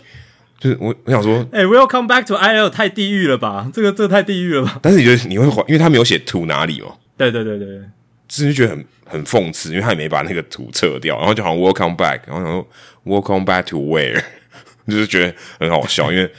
才躺一天，这才进来一天，才在这个先发名单一天，然后马上又回去躺了。真的，这个蛮惨的啦，必须说天使真的蛮惨的。那现在天使季后赛无望，然后接下来因为他们农场已经被掏空，然后大股可能也留不住，在这样情况之下，他们接下来未来的前景是真的不太好了。那我们也不知道说接下来天使会不会在总教练啦，或是高层上面有些改组。但是已经有一支球队先改组了，就是芝加哥白袜。按芝加哥白袜惨的程度呢，我是觉得没有到天使这么惨了，但是其实也算是全联盟里面这两年数一数二的啦。那他们的老板 Jerry Reinsdorf 在上周是炒掉了一口气两个人呢，就是总裁 Kenny Williams 还有总管 Rick Hunt 都被他开除了。那也在这一个决策之后呢，呃，Reinsdorf 他在声明里面也写说，就是。他们会在球季结束之前呢，就找到一个新的棒球事务决策的人，而且会是一个人，就不像之前 Williams 跟 Hunt 有一点像双头马车。当然以还是以 Hunt 为主，但是 Williams 他还是有一些权力在手，所以 Ristoff 可能也想说改变一下这个球队在棒球事务部门运作的一个方式哦。那就看白袜队这一个改组，就是高层的换人，能不能带来一些新的气象。对啊，哦，这个感觉就是你换袜子一次要换两只嘛，要换一双，你不能只换一只啊，你脏袜子对吧？你你只换一只，好奇怪，没有人应该没有人这样做吧？而且我觉得，就 Williams 跟 Han 他们本来就是呃一开始 Williams 进来，后来好像是他的助理嘛，所以他们就他们就生命共同体啊，所以他们已经共事二十几年。我觉得你如果只换一个，其实也很奇，他们说我觉得也很奇怪，因为因为第一个好，如果你换掉 Williams，那有人要去做 Williams 的位置，那他们不会觉得很奇怪嘛？除非你把 Home promote 上去。可这更不合理，因为白袜队打的很烂，你还 promote 你的总冠，这更不合理嘛，对吧？很怪，对，很怪。所以你你如果你怎么想，你你要 fire 掉一个人，你是做不到的，因为很怪，因为很怪，所以你一定要 fire 两个人。所以我觉得这个是呃 Ransdorf 他要去 fire 他们，我觉得对啊，你一定一次就是一双了，这个不太不太意外。只是我意外的是这个时间点，我是觉得。也很微妙，我觉得常常我们在看这些高层的决定的时间点，我觉得都很微妙。第一个，我觉得微妙点是白花队已经烂很久了，今年了，早该如果你要换，你要止血的话，早该要换。再就是呢，你如果要他们难看的话，你要在球季结束前把他们换掉。但现在还不到球季结束前嘛，就是你懂吗？就是好像我不让你做到做到最后一天，我觉得做到最后一天是一个相对完美。然后你球季结束后，你被 fire，那。我觉得拍拍屁股走人可能还好，然后对于球队，你可能也不需要跟这些球员说什么。可是如果你在球队前一有常常看到那种总教练在球季最后一场比赛或者球季最后两场比赛被 fire 了嘛，那就很难看。我觉得那非常难看，就是哇你烂到我连不想让你带完，那我觉得就很难看。可是显然他也没这么做，所以他就是在一个比较微妙的时间点，就是等于还有一个月的时间啊，那我就让让你们两个滚蛋，而且。我看到报道里面，那个大联盟的官网记者他写的很很具体哦。他写说他下午四点多的时候还在跟 Recon 这个 One on One，就是两一对一的访谈。然后过大概半个小时四十分钟，Recon 就被 fire 了。所以当下是他们等于是呃，Recon 是完全可能没有可能有预期，但是没有风声他会被 fire 的情况下。所以某如果按照这个记者写的，其实这个决定是。来的蛮急又蛮快的，突然这个刀就砍下来，头就掉了，这样，然后不是说我放上这个这个绞刑台，然后刽子手那边举起刀，然后砍下去，好像没有这个过程，头都直接掉了。嗯，有点让汉有点没有防备的感觉，对，有点没有防备，有点像这样子的感觉。那这一个人事的决定，还有一个蛮可能反 Jerry Reinsdorf 他惯常的手法，就是说。R i s t o f f 我们之前提过嘛，他对下属是非常非常忠心的。可是这个案例其实也凸显了，其实对于下属的一个忠心，或者是对于他们信任，其实也是有极限的啦。因为其实今年我们从之前聊白袜队就有谈到过，他们的球迷已经是快要疯掉了。我说的疯掉不是说开心的疯掉，是生气到疯掉，就是火冒三丈，然后那个火已经冲出来，那个火山爆发，已经那个岩浆已经流了满地了，这样子。就跟他们的那个积分板一样哦，他们积分板不就喷火吗？哦，对对对，后面会喷火，对对对，就把想成那个有点像那样子的感觉。那个风车都是球迷的头，对，直接整个火整个喷出来这样子。而且我们上一集不是有聊那个。观众进场人数嘛，然后几乎所有大联盟球队都是有增加嘛。那白袜队是今年减少最多的，五支场均观众人数有减少球队里面，他们减最多，减了将近三千五百人，平均每一场比赛。所以呃，这个这个一定也是要回应一下，就是球迷他们的一个非常不满的一个情绪啊。那除了战绩不理想，然后球员发展部门，我觉得状况也很大，因为。呃，他们这几年其实不是没有好的年轻球员，可是养养出来变好的还不够多嘛。像 Michael Kopech 其实养的也没有到非常非常好。那球队文化，我觉得也是一个压垮最后这个决策的一个稻草啊。就是 Kino Middleton 爆出来的嘛，Lance Lynn 也附和他那个呃球队文化的一个事件。那 r i s t o f 其实也对 Williams 还有 Hung 算是仁至义尽了，因为刚才 Adam 有点到嘛，已经两个人。同时，在这个管理部门里面超过二十年，那 Williams 更久，现年五十九岁。Williams 他在一九八零年代就效力白袜当球员，后来退休之后，九二年开始在白袜担任球探，九零年代末期的时候进入白袜管理部门，二零零一年就变成了总管，所以他那个升的速度哇也是非常快啊，不到十年就升到总管了。你看那个吴佩琴，Kim On。他花了多久时间才做到总管的位置？他应该会很羡慕 Ken Williams。呃，肤色肤色有对，哎，就是黑黑色皮肤，正正 比较政治正确一点。对，然后呃，那个亚裔又更难嘛，对，亚裔女性对吴佩琴来说更难。然后，诶，Williams 也是，其实他有辉煌过嘛，因为二零零五年白袜拿下世界大赛冠军，那个是白袜自从一九一七年以来的首冠嘛，打破了八十七年的冠军荒，这个没有功劳也有苦劳吧，就是真的蛮大的一个事件。那个是大联盟史上第二长的冠军荒嘛，就仅次于小熊，对，那也超越了红袜队的这个贝比鲁斯魔咒，只是因为前一年红袜才刚打破魔咒，所以隔一年白袜打破魔咒，好像大家就。比较没有关注他们那一个冠军的意义，但其实那个冠军的意义也非常非常重大。然后 Williams 在二零一二年的时候开始把日常棒球事务交棒给 Rick Hunt，所以 Rick Hunt 其实也管了这个球队十年的时间，超过十年的时间。所以等于是两个人一前一后，这个二十一世纪头十年是 Williams，然后接下来的第二个十年是 Rick Hunt。那除了那座冠军以外，你拉大这二十年，其实白袜就只打进两次季后赛，二零零五跟二零零八，但是有冠军嘛，所以我是觉得这个冠军可能多让 Ken Williams 任期可能延长了大概五年十年，可能有，嗯嗯，就是我觉得这个冠军是提高了 Reinsdorf 去炒掉这两个人的一个门槛，而且把这个门槛 我觉得拉的蛮高的。那即便后续白袜队其实大部分时间战绩不是那么理想，而且后来他们的改组，就是说他们在球队的重建。其实也有做出一些不错的重建嘛，因为一六一七年那时候重建，后来在二零二零二零二零一是有打进季后赛的，是有做出一个重建，只是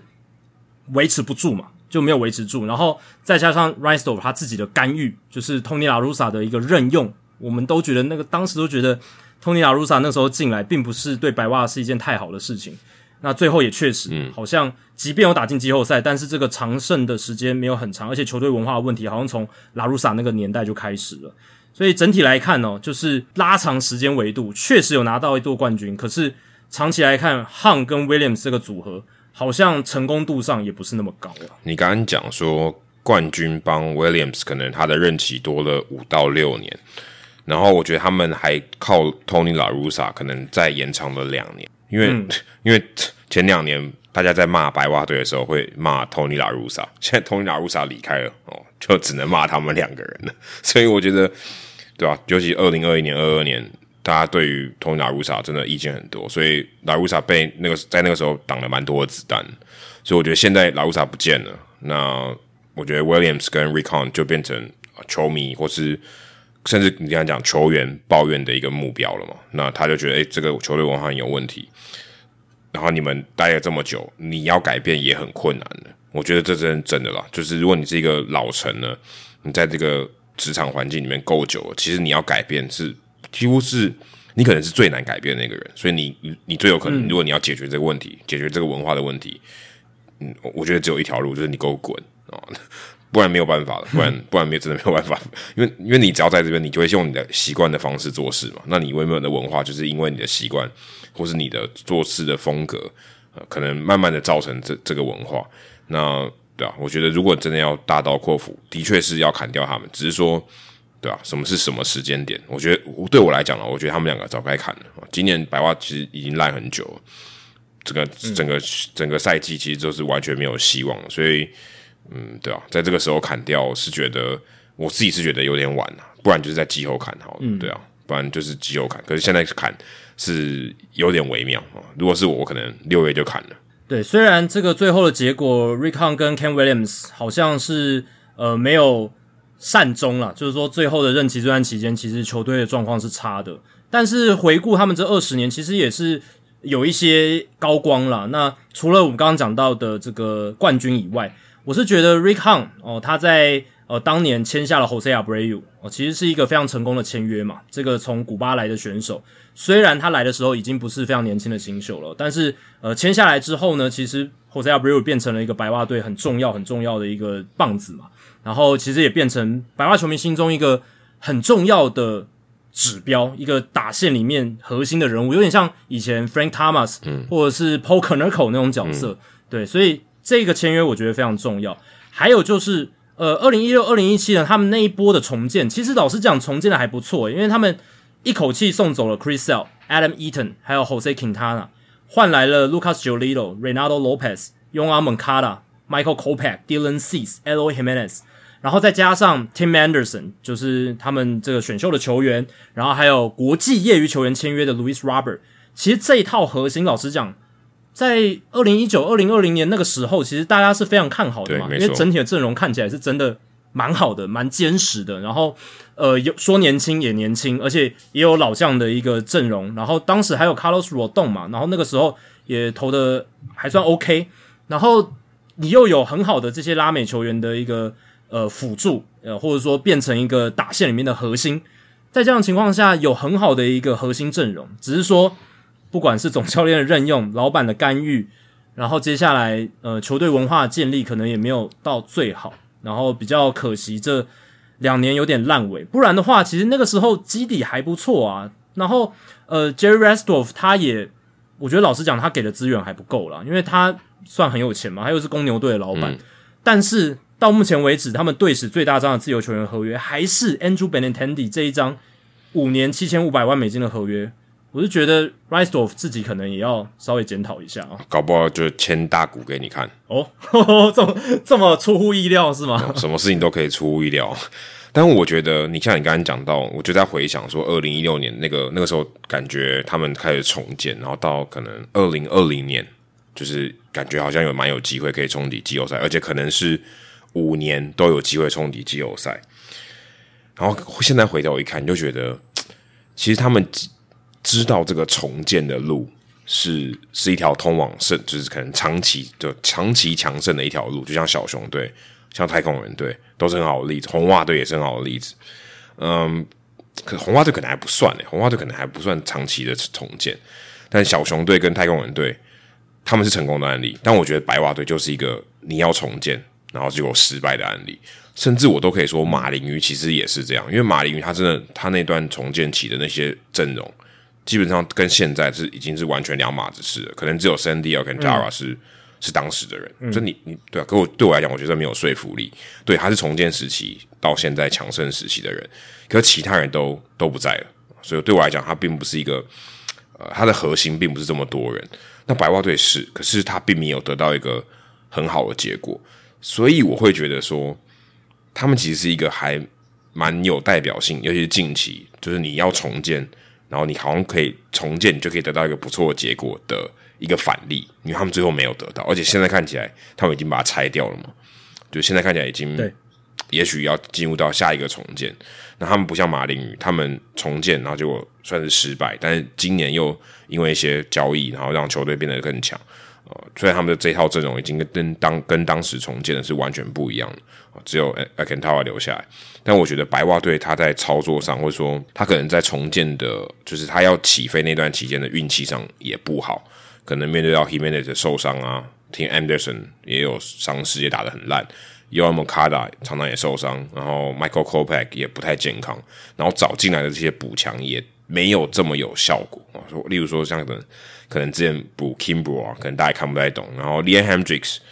啊，当然是比较不幸啊，但是因为他也得了癌症，然后最近也受伤，所以我觉得他在运气上也比较差。对我来讲，我觉得是比较差。可是这也告诉了其他的球队说，你真的要重建，其实并不是一个好像百分之八十或者百分之九十，然后你就可以你可以有成功的机会，或者你成功达到世界大赛这样的情况，还是有可能像白袜队一样你。你最后什么都拿不到，然后结果你又在下一波从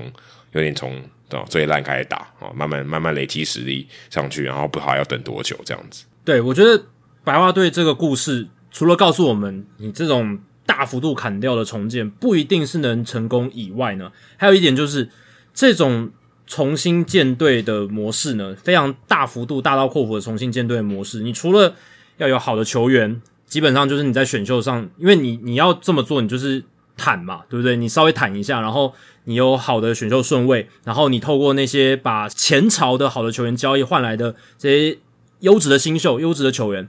或者是国际业余球员的签约、选秀，然后自由球员签约，你这些其实都做的还不错，还不够诶，因为总教练也很重要嘛，你的球队文化的建立也很重要嘛，你不是只有球员好而已。我我真的是这样觉得，虽然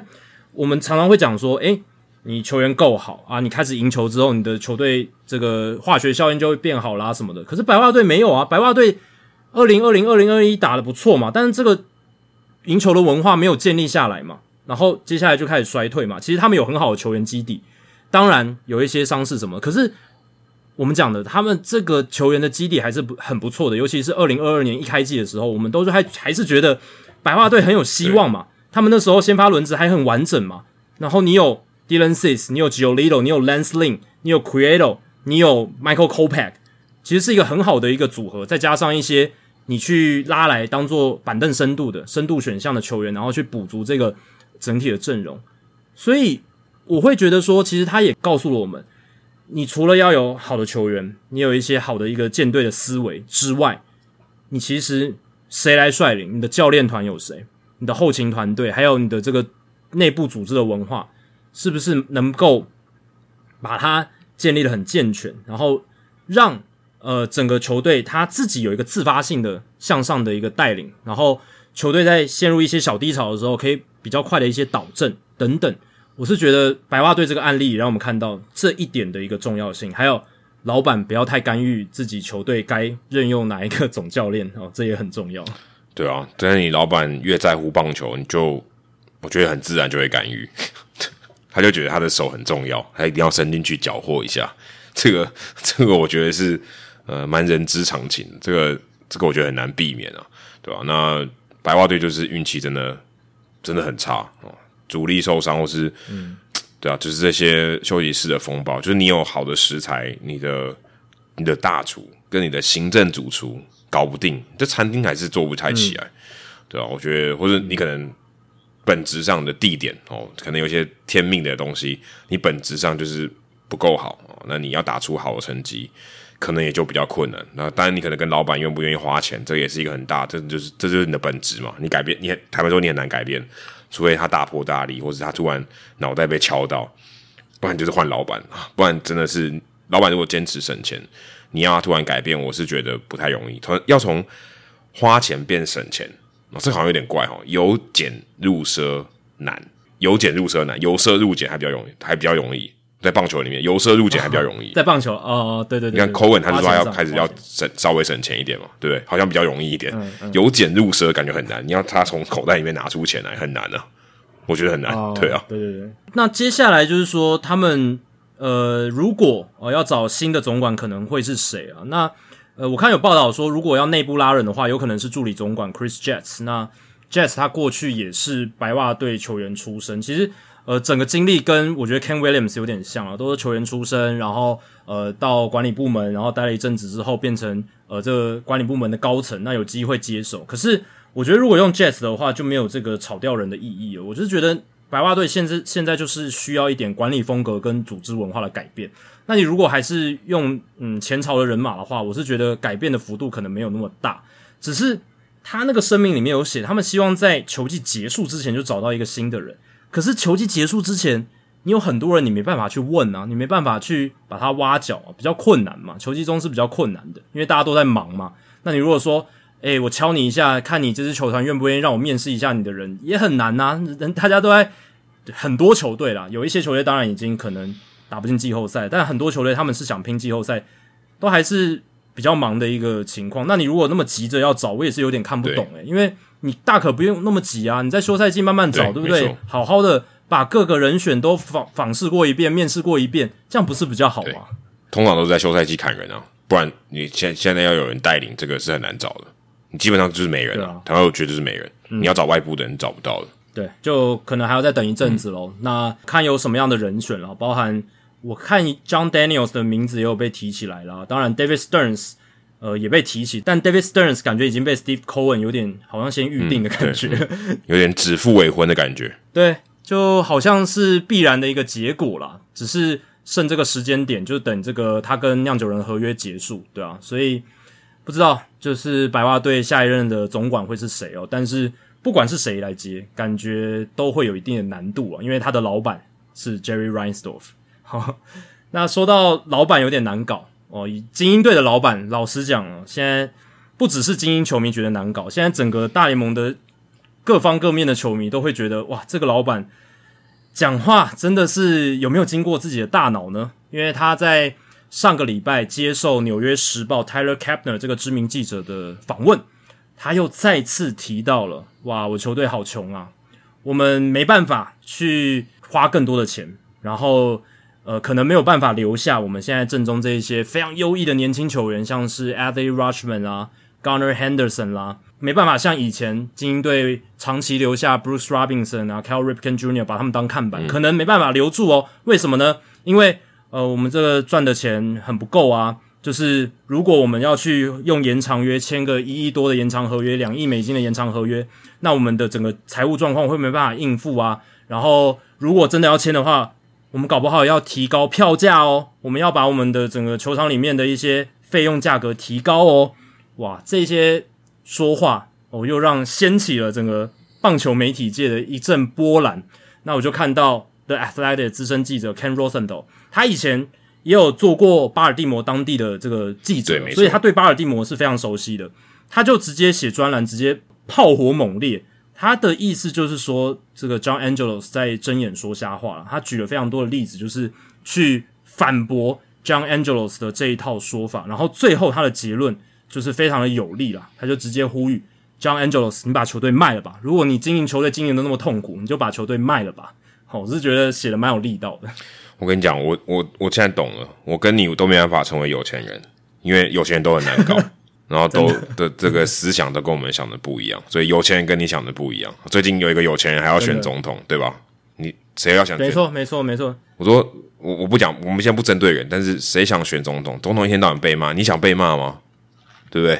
一天到晚被骂，谁想选？我才不要当总统呢，对不对？真的很累的一个工作，累的工作，一天到晚被骂。我做的好，做的不好都要被骂。这这，我觉得这个真的是这样。那这个题外话了。不过我觉得 John Angelos 他。我是觉得哦，他这个不是失，他不是他的这个这个情境，他不是失言诶，他也不是什么，就是在媒体然后谈话的时候，这个讲了一个他心里话。人家那个 Capner 是是访问他，是文字的报道，所以我觉得，因为我相信啊，他不是只讲那一句话而已，因为你写报道，你不是逐字稿嘛，他前面整个铺陈，就让 Capner 认为说，他就是想要表达这件事情。所以他也等于也把他 highlight 出来说，他就是要告诉大家说，我们可能留不住这些人，如果要留这些年轻球员，我要涨价，就代表说我现在钱不够，拜托大家资助我们，或者说可能就拿来当威胁。而且他这里面他的报道里面，他本人 Angelo 也一直提到勇士队嘛，勇士是花得起钱去把这些年轻人留下来嘛。他就跟你说，我提到这些勇士，对不对？因为他们有钱，我没有。他们做到这件事情，为什么？因为他们有钱，然后老子没钱啊，或者他觉得他不够了，他他觉得他自己的钱不够，他没办法像勇士队一样哦，去把这些年轻的球员啊，在很年轻的时候，在年服务年资很短的时候，就用一个长约把他签下来。你看 Rushman 跟 Henderson，他是觉得目前就还没有嘛，所以他可能也是帮自己打一个预防针，说，诶，如果现在大家在那边。就是说，哎，怎么你还不签延长合约？我就先跟你讲说，我就是觉得我钱不够。然后一方面讲给球迷听，一方面讲给这个巴蒂摩当地政府听。哎，我现在没钱呢，你要不要把我留下来？不然我就要搬了。我你我就你这边市场太小了，如果你这边没办法给我足够的资金，我就要威胁我要搬球场啊！我要我要搬球队，我要搬到另外一个球场。那巴蒂摩他这个政府他也会想说，哎，不能精英队不能走，对不对？所以我觉得他这个。我我会觉得他别有用心啊，我觉得他不是食言，那他他就是在访谈里面，他一定无有意无意，或者他不断的强调这件事情，让 Kapner 会把把这个重点 highlight 出来说，我就是要哭穷啊，我现在就是留不住啊，我现在就是要打一个预防针，告诉大家说，如果我没有做任何动作的话，或者我想要搬家的话，啊，我先把这个话先说在前面啊，我就是没钱，我现在就是哭穷，那如果我球队赢了很多，那也是。我的功劳啊，是我们这个没有钱、没有钱的玩法，但我们玩的很好。但如果你要我用有钱人的玩法，我不想参与，然后我就是我就是要哭穷，我就我就是不会去像勇士队一样把这些年轻球员用大约把他们留住。Angelos 他就表示他不会，就他就是不会。对啊，其实 Angelos 他愿意接受纽约时报专访，然后也谈到这些事情，他也不是白痴啊，他一定是有目的性的嘛，他也不会。我专访，我就是要让自己再被球迷骂一番，再被媒体骂一番。他也没有那么无知。那他这个当然是有目的的，他就是目的呢，就是要争取这个公共资金啊。因为这个 c a n o n Yards 的租约快要到了嘛。那之后，如果他们跟马里兰州政府签下新的 Camden Yards 的租约的话，那如果斡旋谈判 OK，那精英应该是可以获得六亿美金的公共资金的益助。那如果谈得更好，其实 John Angelos 还要额外三亿美金，然后看能不能去发展 Camden Yards 周边，然后来。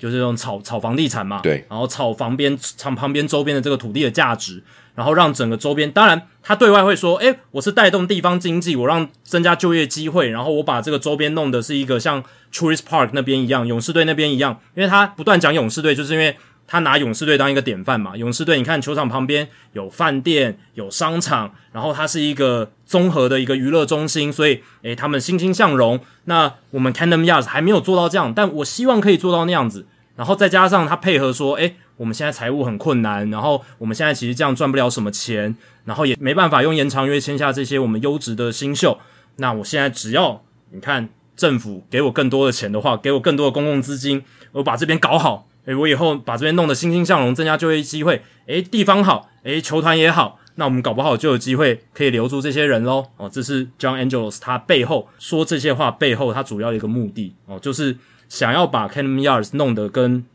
这个勇士队那边一很像，只是呃 Cannon Yards 周边跟勇士那边比较不一样的是，它那个地方附近是没有同样的腹地的哦，所以你要这样子去弄成像 Trees Park 那样，它是有难度的哦，它它是有难度的。然后呃，在 Ken Rosen 的报道里面，他也有嗯提到说，其实你看精英队。怎么可能没有钱呢？因为二零一六年一月的时候，他们跟 Chris Davis 签下七年一亿六千一百万美金的合约，他们也没有财务困难呐，也没有涨票价啊，啊，你还不是活得好好的，对不对？啊，你还不是营运的好好的，而且你们到之后没有成绩没有打出来之后呢，然后还彻底的重建，所以嗯，在整个团队薪资上面是大砍。其实他们还有赚钱呢，因为根据富比士的一个推估哦，他们上个赛季。营运上是有收益的，是有 profit。我们讲的不是说他球队的增值，我们是讲营运上，对，它是有收益的。有些球队会亏，但巴尔的摩精英根据富比士的推估，去年赚了六千六百七十万美金，排名第四，仅次于水手、巨人跟红袜。那为什么呢？你会想说，诶，去年精英队也没有打进季后赛啊，他们战绩有进步没错，可是他们也没打进季后赛，为什么赚了那么多钱？就是因为他们团队薪资太低了嘛，他们去年开季只有四千三百七十万美金的团队薪资，这个超低的。你团队薪资这么低，你光从大联盟的收益分享制度，嗯，还有中央基金这些全国转播权利金的分润，他们就拿的比四千三百七十万还多了。所以营运上怎么能不亏钱？是有赚钱的。所以，呃，John Angelos 他说这些话的目的性，呃，绝对不是说哦他们真的穷，而是他想要从公家里面拿拿到更多的钱。你刚才讲到 Chris Davis，他就是付了那个钱，他觉得他很穷啊，就没钱了啊，哦，对不对？他就不想要再这样了啊，啊，就已经一朝被蛇咬，我还花那个大钱，那个很痛诶，那个很丢脸诶，花那个钱他。他他他的存款就少，当然少没有到非常多，但是对他来讲也是很痛啊，就签了一个，最后到面后面变空气啊。但 Davis 比较不一样是，他是已经取得自由球员资格，是啊，然后他们跟他签一个自由球员约，并不是延长合约。然后我们讲的 Rushman 跟 Gunner Henderson，他都是生涯初期的这个延长约嘛。啊，你说连光芒都可以跟 Wonder Franco 签十年一亿八千两百万美金，你说你的市场比光芒队小吗？怎么可能？不要骗我了。所以如果连光芒都做得到的话，甚至 Rosenthal 的报道里面也有写，光芒其实在 Freeman 成为就是 Freddie Freeman 成为自由球员的时候，他们也有开出大概一亿四千万美金的自由球员合约哦，是有开出这个条件，只是 Freeman 没有接受而已。所以连光芒都开得出这样条件的合约，你精英队不可能开不出来，他们绝对是在喊穷，就是他们绝对是有这样子更好的这个条件来绑住正宗的这些年轻球员呢。只是 John Angelos。想法跟我们不一样。去年这个休赛季的时候也说要补强，结果也骗我们。对啊，也骗我们。原本以为 Korea 或是什么 Turner、Trey Turner 可能会去精英，结果也没有骗我们。对啊，就我们一再被欺骗这样。对啊，想说最后直播 Kyle Gibson 有点弱，差很多，差超多的好不好？Kyle Gibson 就充其量就是个第五号的先发投手，然后你把他当当成你休赛季最大的一笔签约，哎。连光芒队都签了一个，至少还有签一个 Zach Eflin，对对不对？你至少来一个 Zach Eflin，三年四千万也是诶，光芒队史最大张的自由球员合约。但精英队这边就没有相等的操作。他们今年最大的动作就是交易大线前换来 Jack Flaherty，嗯，但老实讲，他们应该还要做更多，对啊，是吧？嗯，对不对？事实上，他们应该做更多，而且他们如果预期到他们会超车光芒队的话，他们应该要加码更多。对啊，真的应该是要这样。那我觉得这又丧失了一个给你现在这一批打的那么好的球员一个强心剂的机会。我们之前有聊过嘛，交易大限前的操作其实是管理部门对球员表示信心，还有给予一个激励的手段。但是他们也没有这样做，就当然有一点啦，有一点就是藤浪嘛，还有这个 Jeff Flaherty，但我是觉得远远不够，对啊，对啊，远远不够。这两个都不是可以带来这个季后赛冲击很大 push 的球员，绝对不是，没错，绝对不是。那精英队过去其实 Angelos 家族也不是真的那么穷，因为二零一一到二零一八年，他们团队的平均薪资在全联盟是排名第十三名，其实也是在前段班呢，是在前段班的哦。然后，二零零五到二零零七，他们也是在前段班。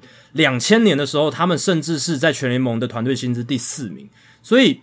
那个时候已经是 Peter Angelos 的任期了嘛，就是他已经在一九九三年就买下这支球队了，所以是他们家族那个时候就掌管这支球队。他们曾经也是愿意花很多钱的，也曾经强盛过。诶，可是呃这几年换成 John Angelos 他儿子来经营，好像呃越来越吝啬。那可能就是对于。这个 Camden Yards 的升级，因为他求这个公共资金是希望能够升级这个球场，然后还有周边的腹地这样。那对于这个的欲望是越来越高，因为越来越接近 Camden Yards 的租约到期嘛。而且我们讲这些都还不包含他球队本身的增值，就是 Angelos Peter Angelos 他老爸一九九三年买下这支球队一亿七千三百万美金，现在根据富比士的推估，精英的球团价值是十七亿一千三百万美金。哦，就是成长了非常非常多，所以综合下来，不管是他们营运上是有赚钱的，再加上他们球队本身的增值，然后现在 Angels 还贪得无厌的想要再争取更多的公共资金，这个真的或许也是因为这样啦，他才能变成有钱人嘛，因为够贪吧，可能是这样子。对啊，这而且你看，真的讲很不道德的，就是 他们都拿纳税人的钱来帮他们的赚钱的工具弄得更好。哪有这种呢？对吧？对啊，但这是什么都全包。但这就是有钱人，就是可以更有钱的一个很重要的原因哦。大家大家知道怎么样让政府去资助他，让他赚的更多的钱，对吧？这个就是他们的玩法，所以也不会很意外。而且大家都出来做生意的嘛，所以一定想办法赚钱，而不是做慈善事业。所以，对吧？但是我们也这个节目也比较鼓励这些老板，而不是我们好像讲我们好像是他会听我们的话，应该说我们鼓励这样的这个。愿意花钱的老板啊，对于劳资的市场会比较健康，而且你愿意花钱，代表越来越多人可以投入到这个产业。其实这个产业是会越越来越大。你花的钱越少，其实这个产业是，也许你省得了一时，可是对于整个产业来讲，它是会持续的萎缩的。当然，呃，要考虑到通货膨胀啊。但是如果你整体的实际的这个付出的钱是越来越少的话，其实你对于整个产业来讲是。是不好的，等于大家都越来越不愿意花钱，大家都越来越难赚钱。那最后这个产业棒球或者职业棒球在美国可能就慢慢萎缩。当然，这个萎缩的速度可能是很慢，但是大家不希望看到这样的趋势，所以我们也会希望说，我们在节目里面一直聊到，希望老板多多花钱，把钱花在不管是球员上，不管是花在球场的改进上面，或者是呃，在这些不管是数据分析或是其他的医疗团队上面。愿意投资的更多，科技上面投资的更多，这样子对于整个职业的发展哦，整个职业的环境的发展，才是更有我觉得更积极的一个做法吧。嗯，那值得庆幸的是说，精英队他们至少战绩上非常好嘛，那今年有机会打进季后赛，非常有机会。那另外一支从原本看起来有可能被淘汰的，到现在感觉哦，不只是能抢外卡，甚至连美西冠军都有机会抢下来的，就是西雅图水手。哇，他们在下半季的崛起真的是让人觉得非常非常的厉害。然后同分区的天使队大概是会表示羡慕吧，就是用那个表情符号，嗯眼泛泪光，非常羡慕的那个表情。因为水手队的发展其实就是天使队当初他们在交易大线前希望达到一个效果，但是水手队做到了，天使队没有。而且在下半季之前，天使队还领先水手队。对啊，对，其实当时天使还比水手更接近外卡。对，诶，结果现在你看完全不一样。这个命运有一个交错了。那水手呢？他们从下半季开始，他们战绩二十九胜十二败，全联盟最佳。诶，第二名就是精英，诶，精英二十七胜十四败，其实也是打得非常非常好，也超车了光芒这样子。那水手队下半季这个超级好的战绩，不止重新找回了外卡竞争力，现在他们在我们录音这天已经超车了原本的美联西区第一名德州游骑兵，因为游骑兵近期是之前有一个八连败嘛，然后战绩就是不是很好，所以水手也趁着这一波好的一个战绩，诶，竟然已经超车了游骑兵，真的是完全出乎我意料。我原本想说，对水手的战绩是会回升，因为我记得我们在呃前面几集，大概第三百二十多集的时候，我们有聊过今年呃可能会在下半季有。反弹的球队嘛，那我记得我讲水手，那我就提到说他们先发投手是让我比较有信心的。那我也觉得水手会有反弹，只是我没有预期到他们会反弹到竟然连美西冠军都有机会抢下来。我原本只是觉得，诶，他们会有外卡的竞争力，抢一张外卡应该是有机会。但哇，水手队这一波真的超超出我的想象。水手队打太好，然后游击兵打太烂了，就一上一下就对黄金交叉了嘛。我觉得，而且水手队。我觉得刚好就是打者都全部爆发吧，因为打者前面在上半季打的很鸟，普遍来讲啊，跟跟他们现在比当然是差很多。投手一直都不错，所以这样一来一往，他们就打出一一个高峰。而且而且我觉得还有一个比较幸运的是，他们刚好遇到的这个对手，特别是在这个连这一波连胜的期间里面都比较弱了。我看到他们十九最近的这个八月份的十九胜里面有六胜是对皇家，然后四场对天使。就等于有一半都对到弱队啊，对吧？所以其实就你看得出来，水手队在这一波连胜里面，他的确有一些红利啊。那刚好也把握这个红利，然后在八月份打出一个很好的成绩。而且现在就算是不管是游击兵还是太空人打的都没有那么好啊，所以水手队窜上来，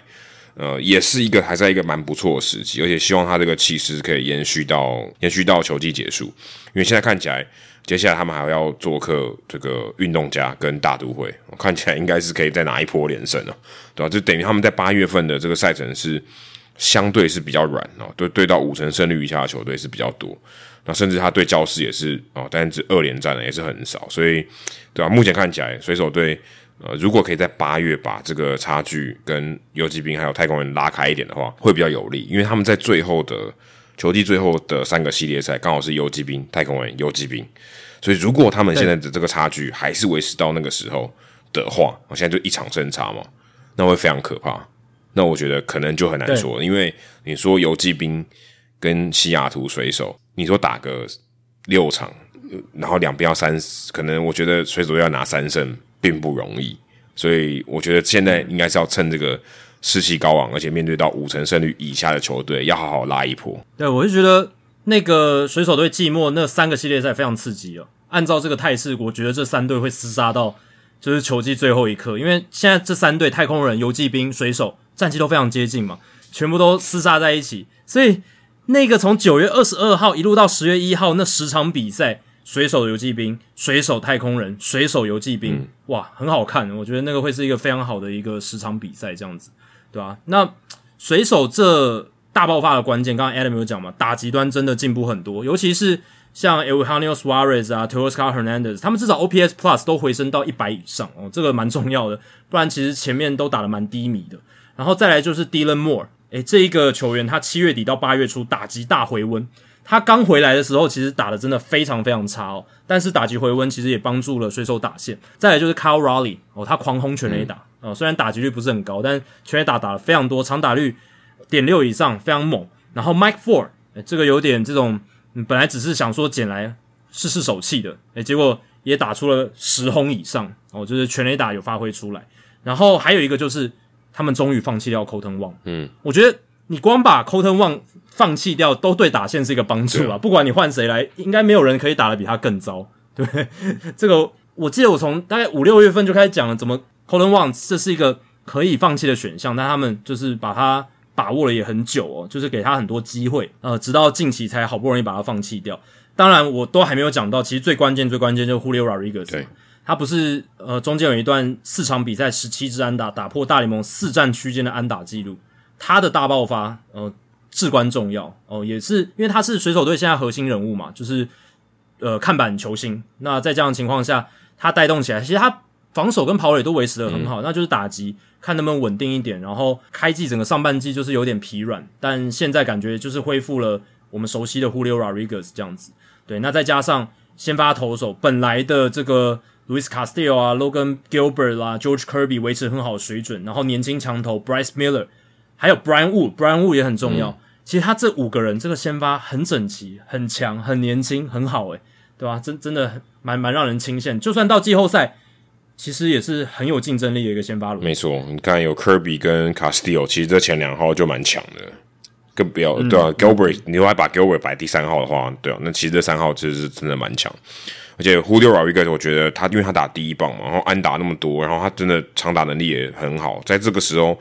对于对方的投手来讲，真的是很难对付的，因为第一棒的打者就是很强力的打者，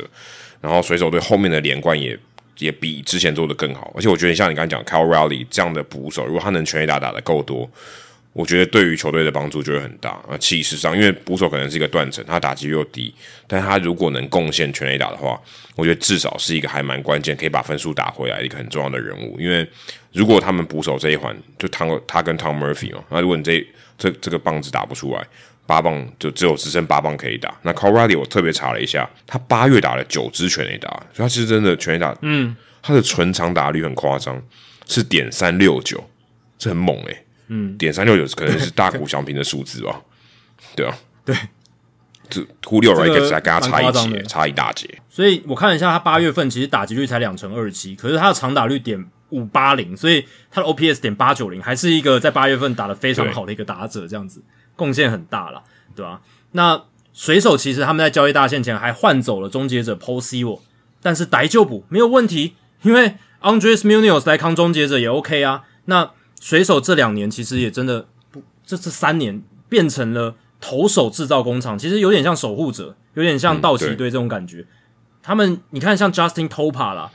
，Gabe Spire 啦。很多非水手迷的听众可能也没听过这些名字，诶，他们都投的很好，诶，都在牛棚扮演要角，然后搭配上先发投手的 Brian Wood、Bryce Miller 这一些，其实真的水手队这几年、这两年都有机会挑战季后赛，去年打进季后赛嘛，那今年还有机会来重复这件事情。最大最大的关键就是他们养成上面，诶，就是比较好。这个也是我觉得像我们前面聊到的白袜队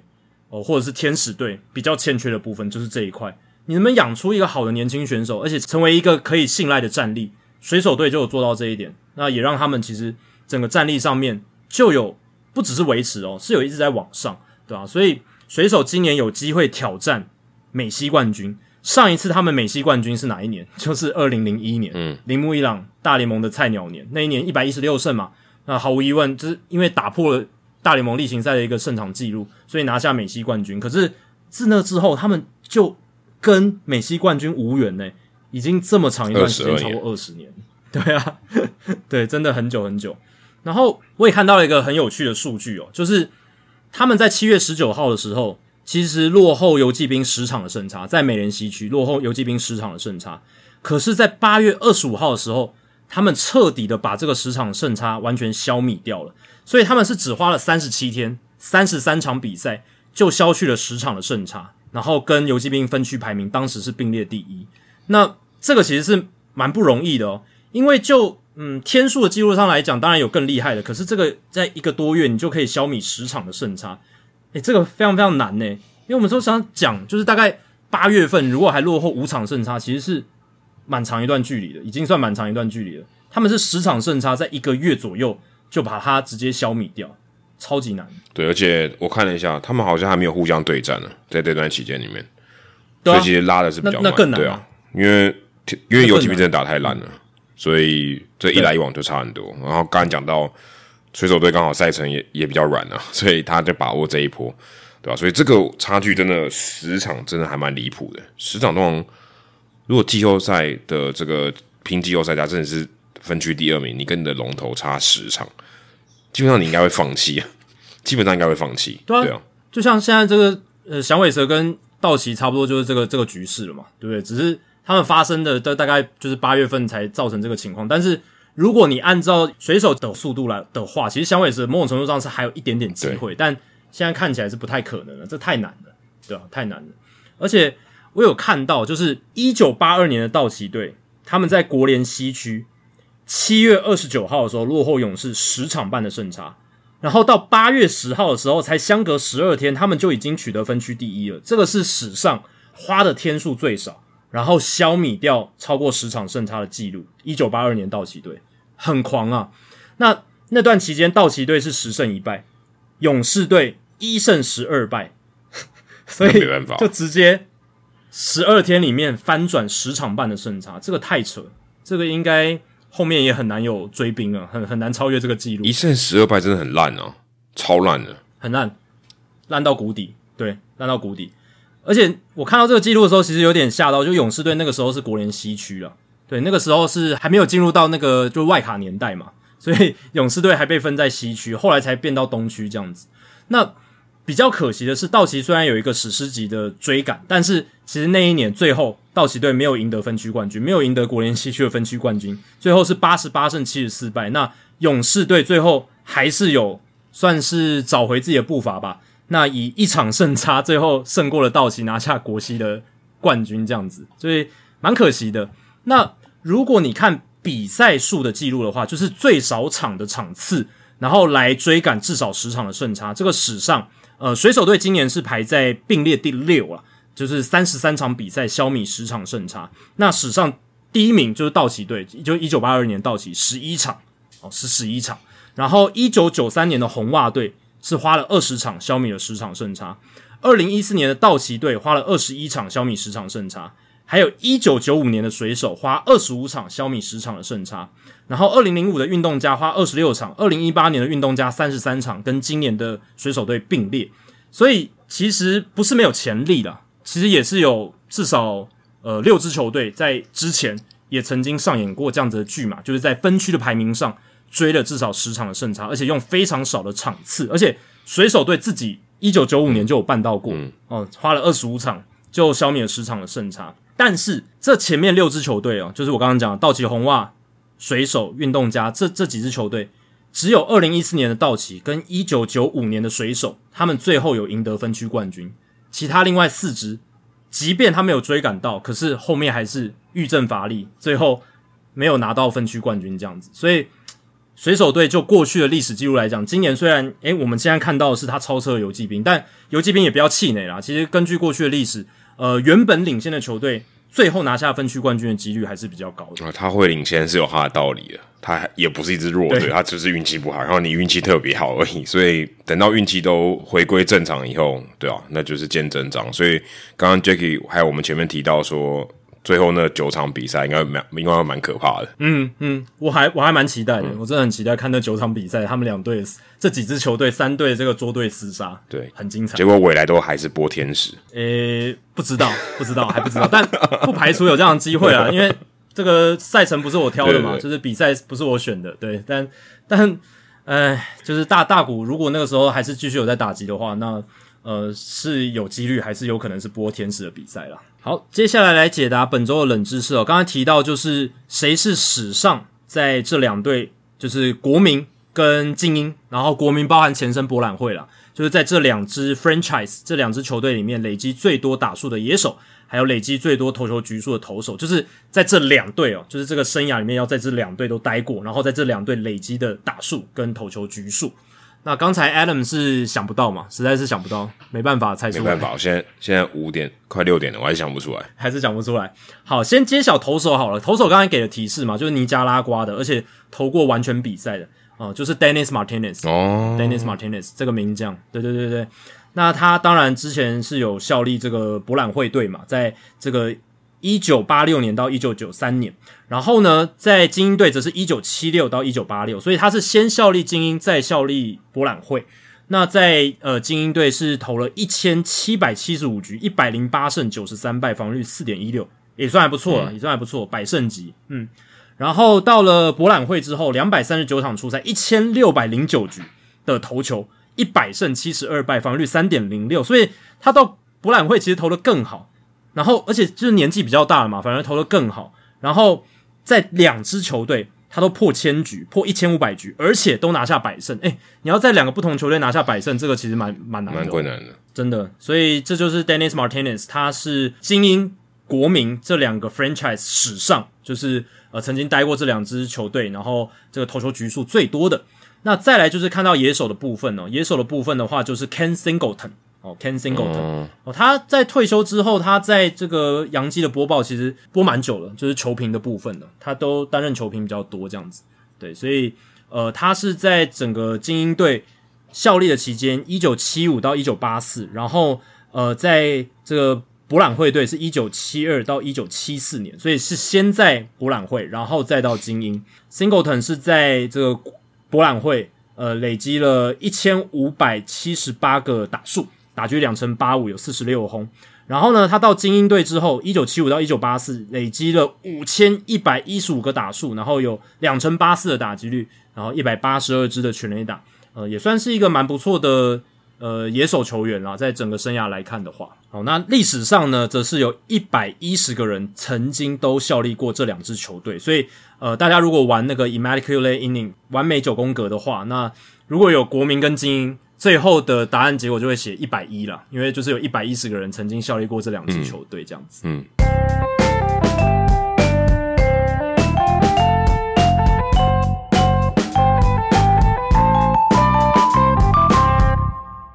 好，这个礼拜 Adam 的个人单元呢，从人物来讲，暂时转换成了转学生周记，好怀念哦。这个是之前就是 Adam 在驻美记者的时候，我们每周。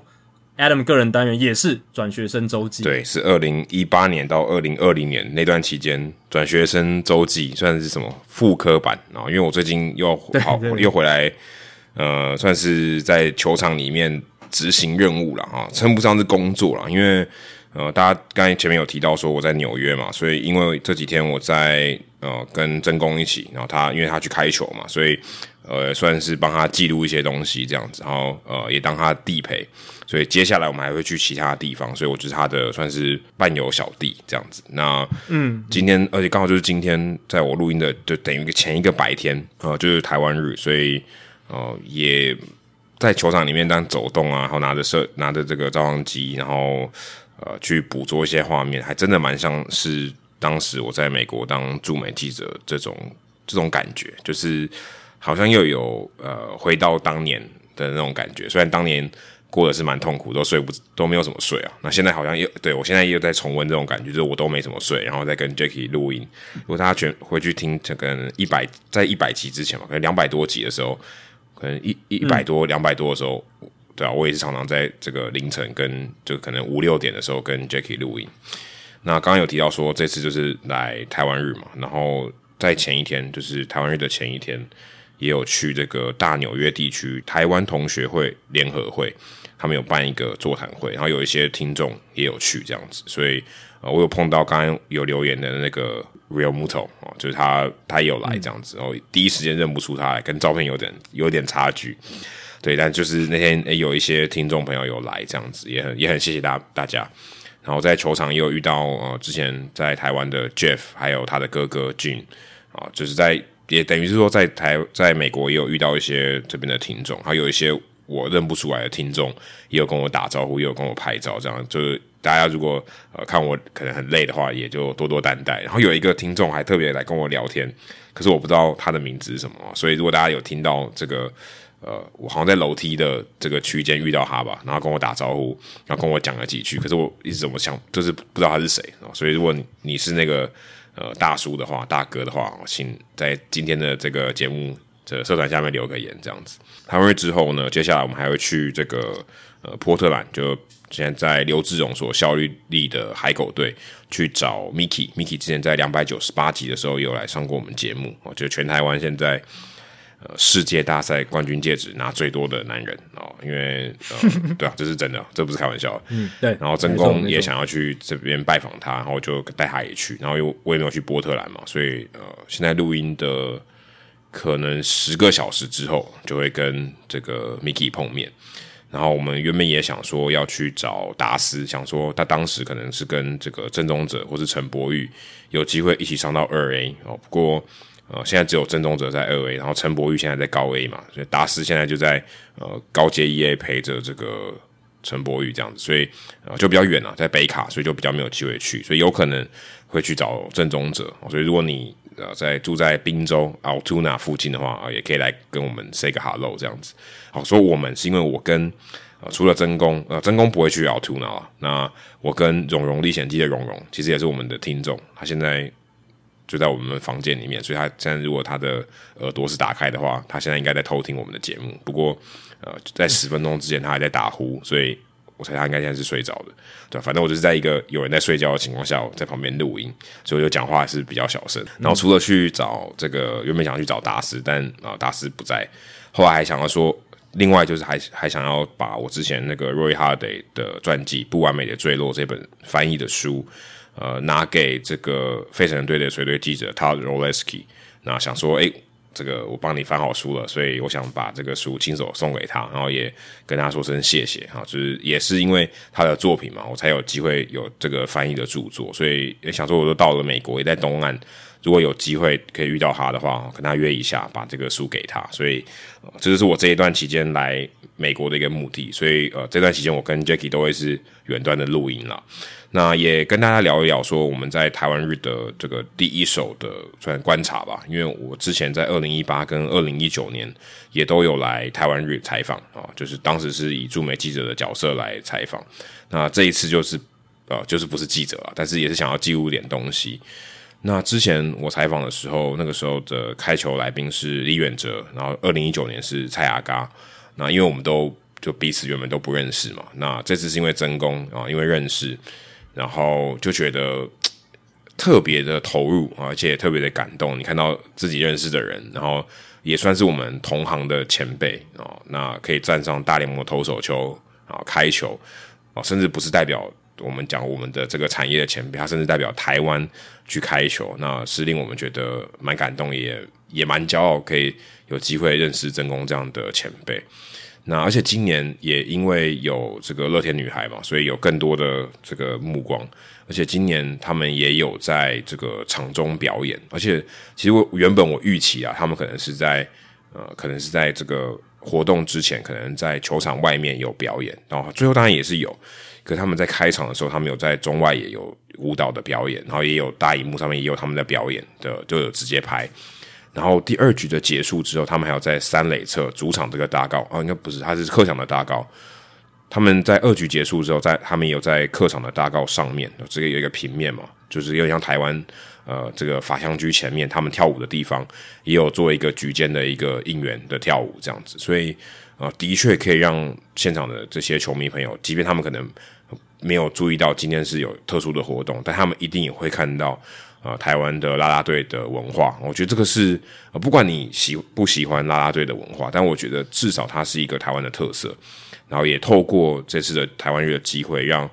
其他的球迷哦，不管是美国的球迷或其他世界的球迷看到。我相信现场也很多日本的球迷，因为来看大谷，虽然大谷没有上场投球，但整体的感觉是蛮不错的。而且从二零一八，但是去年我没去啊，恰恰来的这一年我没有去。但是从二零一八、二零一九到二零二三年，其实感觉到台湾日有一直在在进步啊。那我们之前访问过的 Wen 啊，王伟成这个前辈啊先生，他你会感觉到他越来越做越顺，而且也这个规模也越做越大，然后参与的人也越来越多，也大家越越来越重视台湾日这个活动。那对啊，也看到 Wen 可以把这个活动越做越。越做越好，而且越做越有，我觉得台湾的凝聚力，我觉得是非常好的一件事情。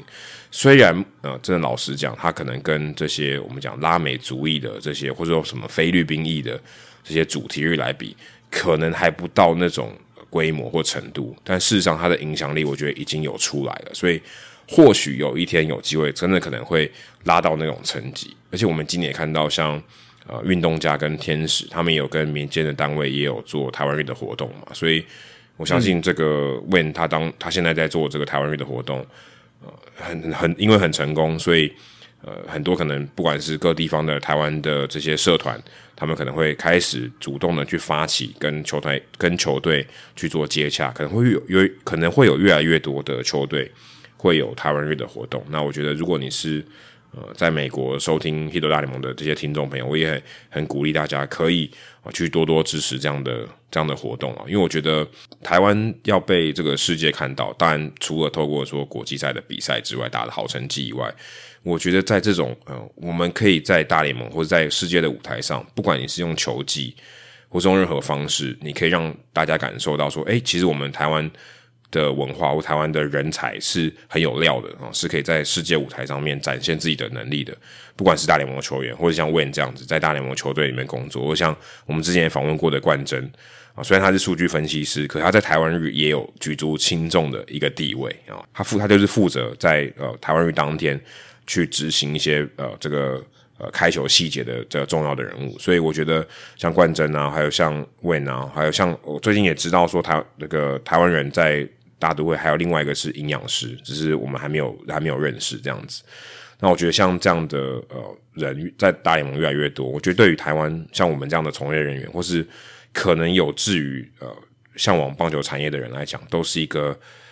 我觉得在这个活动上面就会有更多其他的意义，不只是表扬，像真功。或像李远哲呃院长这样杰出的人物，或者像卢彦勋，或者像呃其他的歌手葛中山、蔡阿嘎，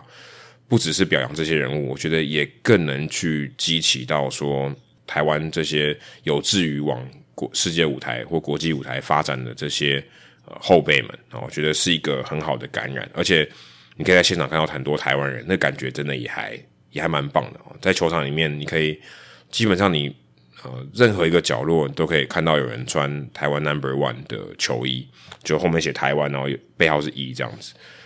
就觉得其实蛮感动啊。就大家也，就算他不知道今天是台湾日，他也会发现，哎，今天应该有一个活动哦，然后他就会去了解。甚至我看到有些，呃，讲老外好像有点奇怪，就美国人啊，我们才是老外，我们才是外国人，他们也会去特地去找这个球衣是要买什么套票才会拿到，所以你会看到那些看起来明明就不是台湾人的人。但他们穿着台湾 Number One 的球衣，我觉得也是一个很不错的一个成就啊！也真的是很谢谢 Win 啊，也很恭喜 Win 哈，可以把这个活动办得这么成功。对，我觉得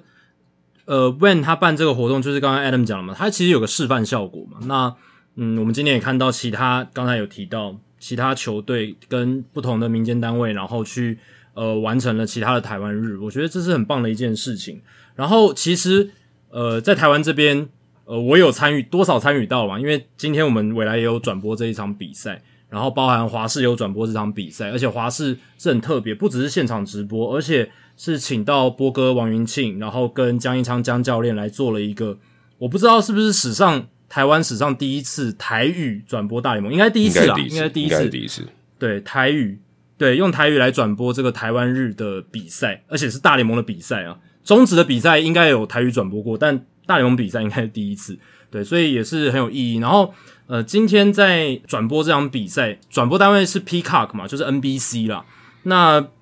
因为一些因素比较可惜哦，就是都比较没有带到，不管是开球画面啦，或者是乐天女孩应援的这些画面，几乎没有啦。但是有一个缝隙，就是在呃他们在场边访问 Phil Nevin 天使队总教练局间访问的时候，那局间其实。City Field 花旗球场那个大荧幕非常大嘛，中外野大荧幕。那因为他访问 Phil Nevin 的时候，摄影机照向中外野，然后就照到了那个荧幕，所以那个荧幕在局间的时候，其实有去照真功，然后呢也有照一些台湾人的画面。所以那时候，因为这场比赛是我跟杰森播的，然后访问是在访问 Nevin，但其实我们在讲的都是在讲后面。哎，现在大荧幕上是真功，然后这是台湾日的活动什么的，我觉得还蛮有趣的一个经验哦。就是呃，照理来说应该是要。呃，翻译 Nevin 他在讲什么？但其实天使队的东西大家都知道嘛，而且天使队也没什么季后赛竞争力了。那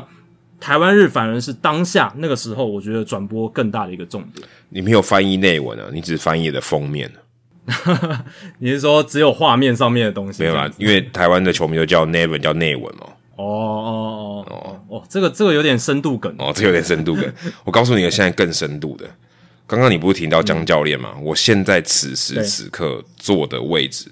就是七号车周记诞生的地方其中之一，因为我我现在住在阿 Z 他家。哦，对，我们原来是我的 A M B A B 的房东，所以我现在所在的位置，可能我现在坐的椅子也是他当时七号车周记开播时候坐的椅子，很有可能哦，对，应该是，所以我现在是在七号车周记的产地来录这一集的节目，哦。难怪我觉得有点眼熟，因为我也上过七号车周记，而且那时候 Ozzy 就是主持节目，然后有视讯，难怪觉得稍微有点眼熟。屁啊，这最好是知道，这个这辈子都不懂，胡烂一下。但确实我上过那个七号车周记嘛，然后 Ozzy 当时也有跟我们视讯这样子。对对，好，所以就算是一个这个小的花絮啦，然后也希望大家真的是多多去帮台湾日宣传啊！如果有机会的话哦，明年我相信一定会有啊，明年一定会有。所以如果嗯呃你现在可以存钱啊的话哦，明年八月底应该还是八月底啊，那可以来纽约来来给问鼓励一下嘛，然后也来这个纽约朝圣一下，我觉得也蛮不错的。然后说不定搞不好，我不晓得，搞不好有机会带团呢。搞不好有机会，对对，搞不好有机会可以跟问合作一下，然后带个旅行团，然后来大家来看台湾日，这应该是有机会的。我觉得有啦，因为你有这嗯今年第一次的经验之后，我觉得接下来要谈其他的合作，我觉得都是蛮有可能。好，接下来数据单元聊一个跟台湾日完全没关的这个话题啊。之前我们哎，应该去年年底吧，才聊到说 Sean Murphy 被交易到勇士嘛。那时候我记得一个很有趣的花絮，就是。我记得好像交易完，然后我们就说他一定会跟 Matt Olson 一样，马上还没有第一场比赛还没打，然后就被延长合约。我记得我有说过这句话，那句话就真的签了延长合约，因为很明显勇士队要把他交易来，就一定要把他留住，就是要留更长的时间，而不是让他变成自由球员。所以，对啊，Sean Murphy 现在目前看起来啊，取代了，应该不能算取代了，把 William Contreras 交易到这个酿酒人。现在看起来，Sean Murphy 跟这个 Travis Arnold 这两个捕手。来组成勇士队很强的捕手的阵容，现在看起来是非常非常成功。哎，对，确实，而且呃，这笔交易案我觉得非常值得拿出来讲。而且因为在整个方发生的当下，大家也蛮意外的，说，哎，怎么突然杀出了酿酒人这个程咬金？然后这个感觉运动家非常想要 S. D. Ruiz，因为照理来说，勇士可以跟运动家去换嘛，然后。运动家其实也可以换得到 William Contreras，诶，可是他们不要，他们就是想要酿酒人的 S. D. Ruiz 这个快腿这样子，所以诶硬是把酿酒人拉了进来，结果酿酒人诶得到了 William Contreras，还有一个很不错的后援投手有 Will Payams，然后一个小联盟的选手 Justin Eager，哦，然后结果呃现在看起来呢，当初我们的意外那逐渐转化成实际，就是说我们预期运动家可能会是这笔交易非常大的一个输家。然后酿酒人意外杀出，意外获得了这个 Contreras Pyams，而且用了付出的代价其实蛮少的，就主要就是 SDOY Ruiz，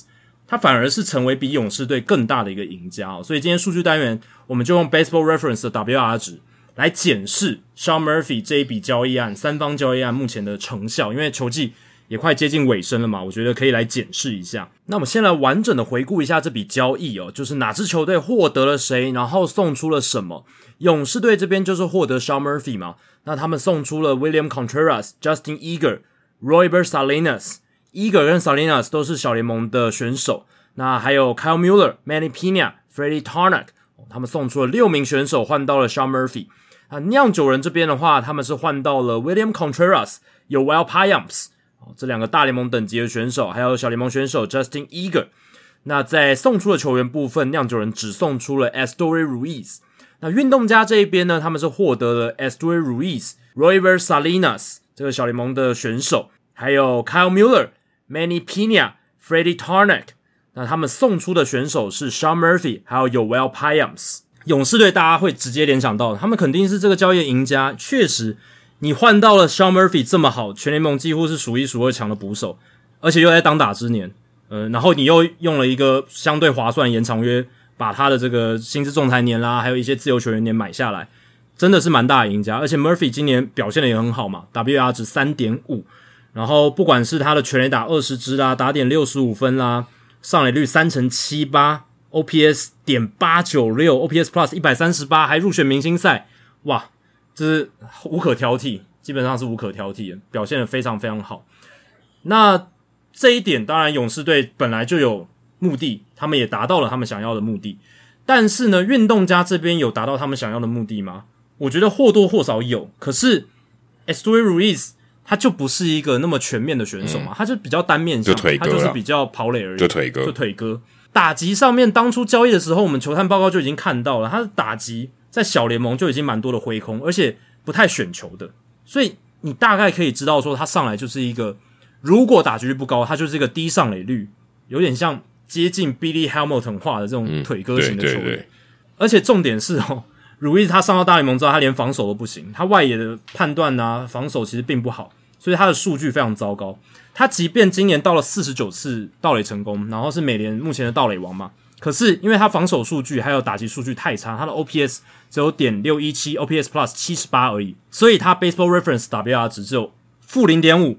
还不到零诶，他比这个替补级球员还要更差，哦所以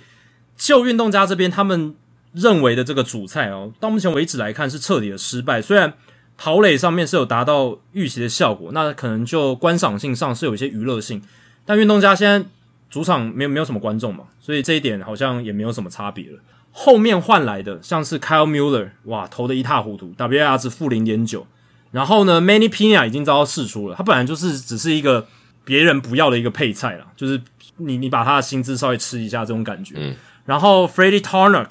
哦，他的表现也就是普普，WAR 值零点一。这个投手了表表现的也不是很好，然后 Royber Salinas 这个投手在小联盟其实他保送率也是非常高，BB 九值也很高，虽然有一定的三振能力，但是感觉未来的前景也不是太好，所以运动家在这笔交易目前获得 WR 值通算呢是负一点三。啊，所以他们这笔交易不止没有帮到自己，还拿石头砸自己的脚的感觉哦，是对战力造成损伤的，所以你说运动家参与这笔交易，这不是摆烂是什么？因为就任何理性的评估，你就算再给 Ruiz 有多少这么乐观的评价，他也就是怎么讲，你你换出去的是 Sean Murphy，嗯，对不对？那你换来其他配菜，不管是 Muller 啦，或者是 Tarnak，然后什么 Salinas 这些，你你就算把他们全部加起来，跟 Murphy 的价值也差了很远。所以你这个主菜非常重要。但你换来的这个主菜呢，是从酿酒人换过来的，然后嗯，这个主菜它就是。跟 Murphy 的价值对应也对不上，因为 Murphy 他是还没有成为自由球员，还在控制年限里面这么强的一个当打之年的年轻捕手。那你换来他，某种程度上就是第一个，你想要先把这个 Murphy 清除掉嘛，就是你想要不想要付他薪资仲裁的钱，你想要把它清掉。但是你好歹也换来一些你未来可以布局的一些好的新秀嘛。但如意斯看起来前景现在也是不太乐观，这是当初可以评估的，但运动家还是执意这么做。而且是有点刻意的把酿酒人拉进来，也进入了这笔交易。那酿酒人这边就是这一次的数据单元重点，他们是这笔交易其实比勇士队更大的赢家，因为刚才提到勇士队他们是 WR 值三点五嘛，像 Murphy。那酿酒人这边，他们除了换来主菜 William Contreras 以外，其实比较没有人注意到的就是 Yoel Payams 这个后援投手。Payams 他来到酿酒人之后投的非常好，那也累积了一点九的 WR 值。一点九的 WS，他的后援投手哦，其实这个数据是非常高的，蛮高的，对，非常好的一个数据。对。他五十九点一局的投球，哦，被打局只有一成九八，然后整体的压制力是非常非常好，被 OPS 点五九三，是相当优秀的一个后援投手，防御率是二点一二啦，然后 WR 值一点九，然后 Contreras 也表现的很不错，这这个是这个酿酒人他们也很需要，就是这个捕手的部分。那 Contreras 来到酿酒人之后，一百零八场出赛，那也是缴出了十三轰六十一分打点，然后整体的 OPS Plus 一百一十九，OPS 点八零一，WR 值二点七，所以你把 Contreras 跟 Payams 他们的 Baseball Reference WR 值加起来，哦是四点六，比 Sean Murphy 的三点五还要高哦，高出一以上，所以就这样的数据来看。目前酿酒人是这笔交易赢家中的赢家，真的是这里可以说是用劫掠来形容了。在这笔三方交易里面，我觉得最大的差别就是 Payams 啊，对吧？因为你就把当 Sean Murphy 跟 Will William Contreras 兑换，我觉得还还比较说得过去。其他人都是负分的，就是 Payams 以外，其他人几乎都是负分的。所以 Payams 应该是对导致酿酒人队赚这么多的最大的原因，对吧？不然如果没有 Payams，我觉得但是有点。有一点点运气，运气啊！但是对啊，目前看起来，如果你打 W 以以 W R 值的角度来看，酿酒人队就是赢在 p y o n s 对，而且最扯的是，酿酒人他们其实他们其实只付出了 Estoy Ruiz，哎，他们还不是付出 Sean Murphy 的那支球队，然后他换到的是一个非常优秀的强打型的年轻捕手，而且还有蛮长的控制年限。然后再加上一个还不错的后援投手，可以集战力来帮助他们牛棚的。所以你用 S. d u r r i 这一个只有速度的腿哥，你换到了一个非常甚至几乎接近明星等级的捕手，然后再加上一个好用的后援投手，赚赚烂，对，真的是赚烂。他换 Pyams 都都赚了，我说用五亿单换拍样子，他都他都赚了，对啊，更别说还有 Contreras，真的。好，以上就是《h i t 大联盟》第三百三十六集的全部内容。如果大家喜欢我们的节目的话，请记得千万不要推荐给你的朋友，因为这样做的话，你很快就变成朋友里面最懂大联盟那个人了。因为你的朋友没有听到《h i t 大联盟》，大联盟的知识就会越来越跟不上你。这边要工商服务一下，但是大家可以去订阅这个《永荣历险记》，因为他现在醒了，因为他听了我的节目听了三个小时，他现在已经醒了。那大家可以去 YouTube 搜寻《永荣历险记》，去看他台湾日的影片哦。他应该我们这集节目上线的时候，他应该也差不多影片就上了。那如果大家有其他相关棒球的相关的问题，我们的听众信箱也欢迎你随时来信。你可以在我们的节目叙述，还有我们的官网 hitomlb.com 上面找到。还有别忘记到 Apple Podcast 有 Spotify 给我们五星的评价，还有留言回馈，让我们可以做得更好，也让那些还没有听过 Hito 大联盟的朋友可以更快速的认识我们。那如果你写的不错的话，我们也会在节目开头中念出来分享给大家哦。好，今天节目就到这里啊，我要去准备赶飞机了。好，大家拜拜，拜拜。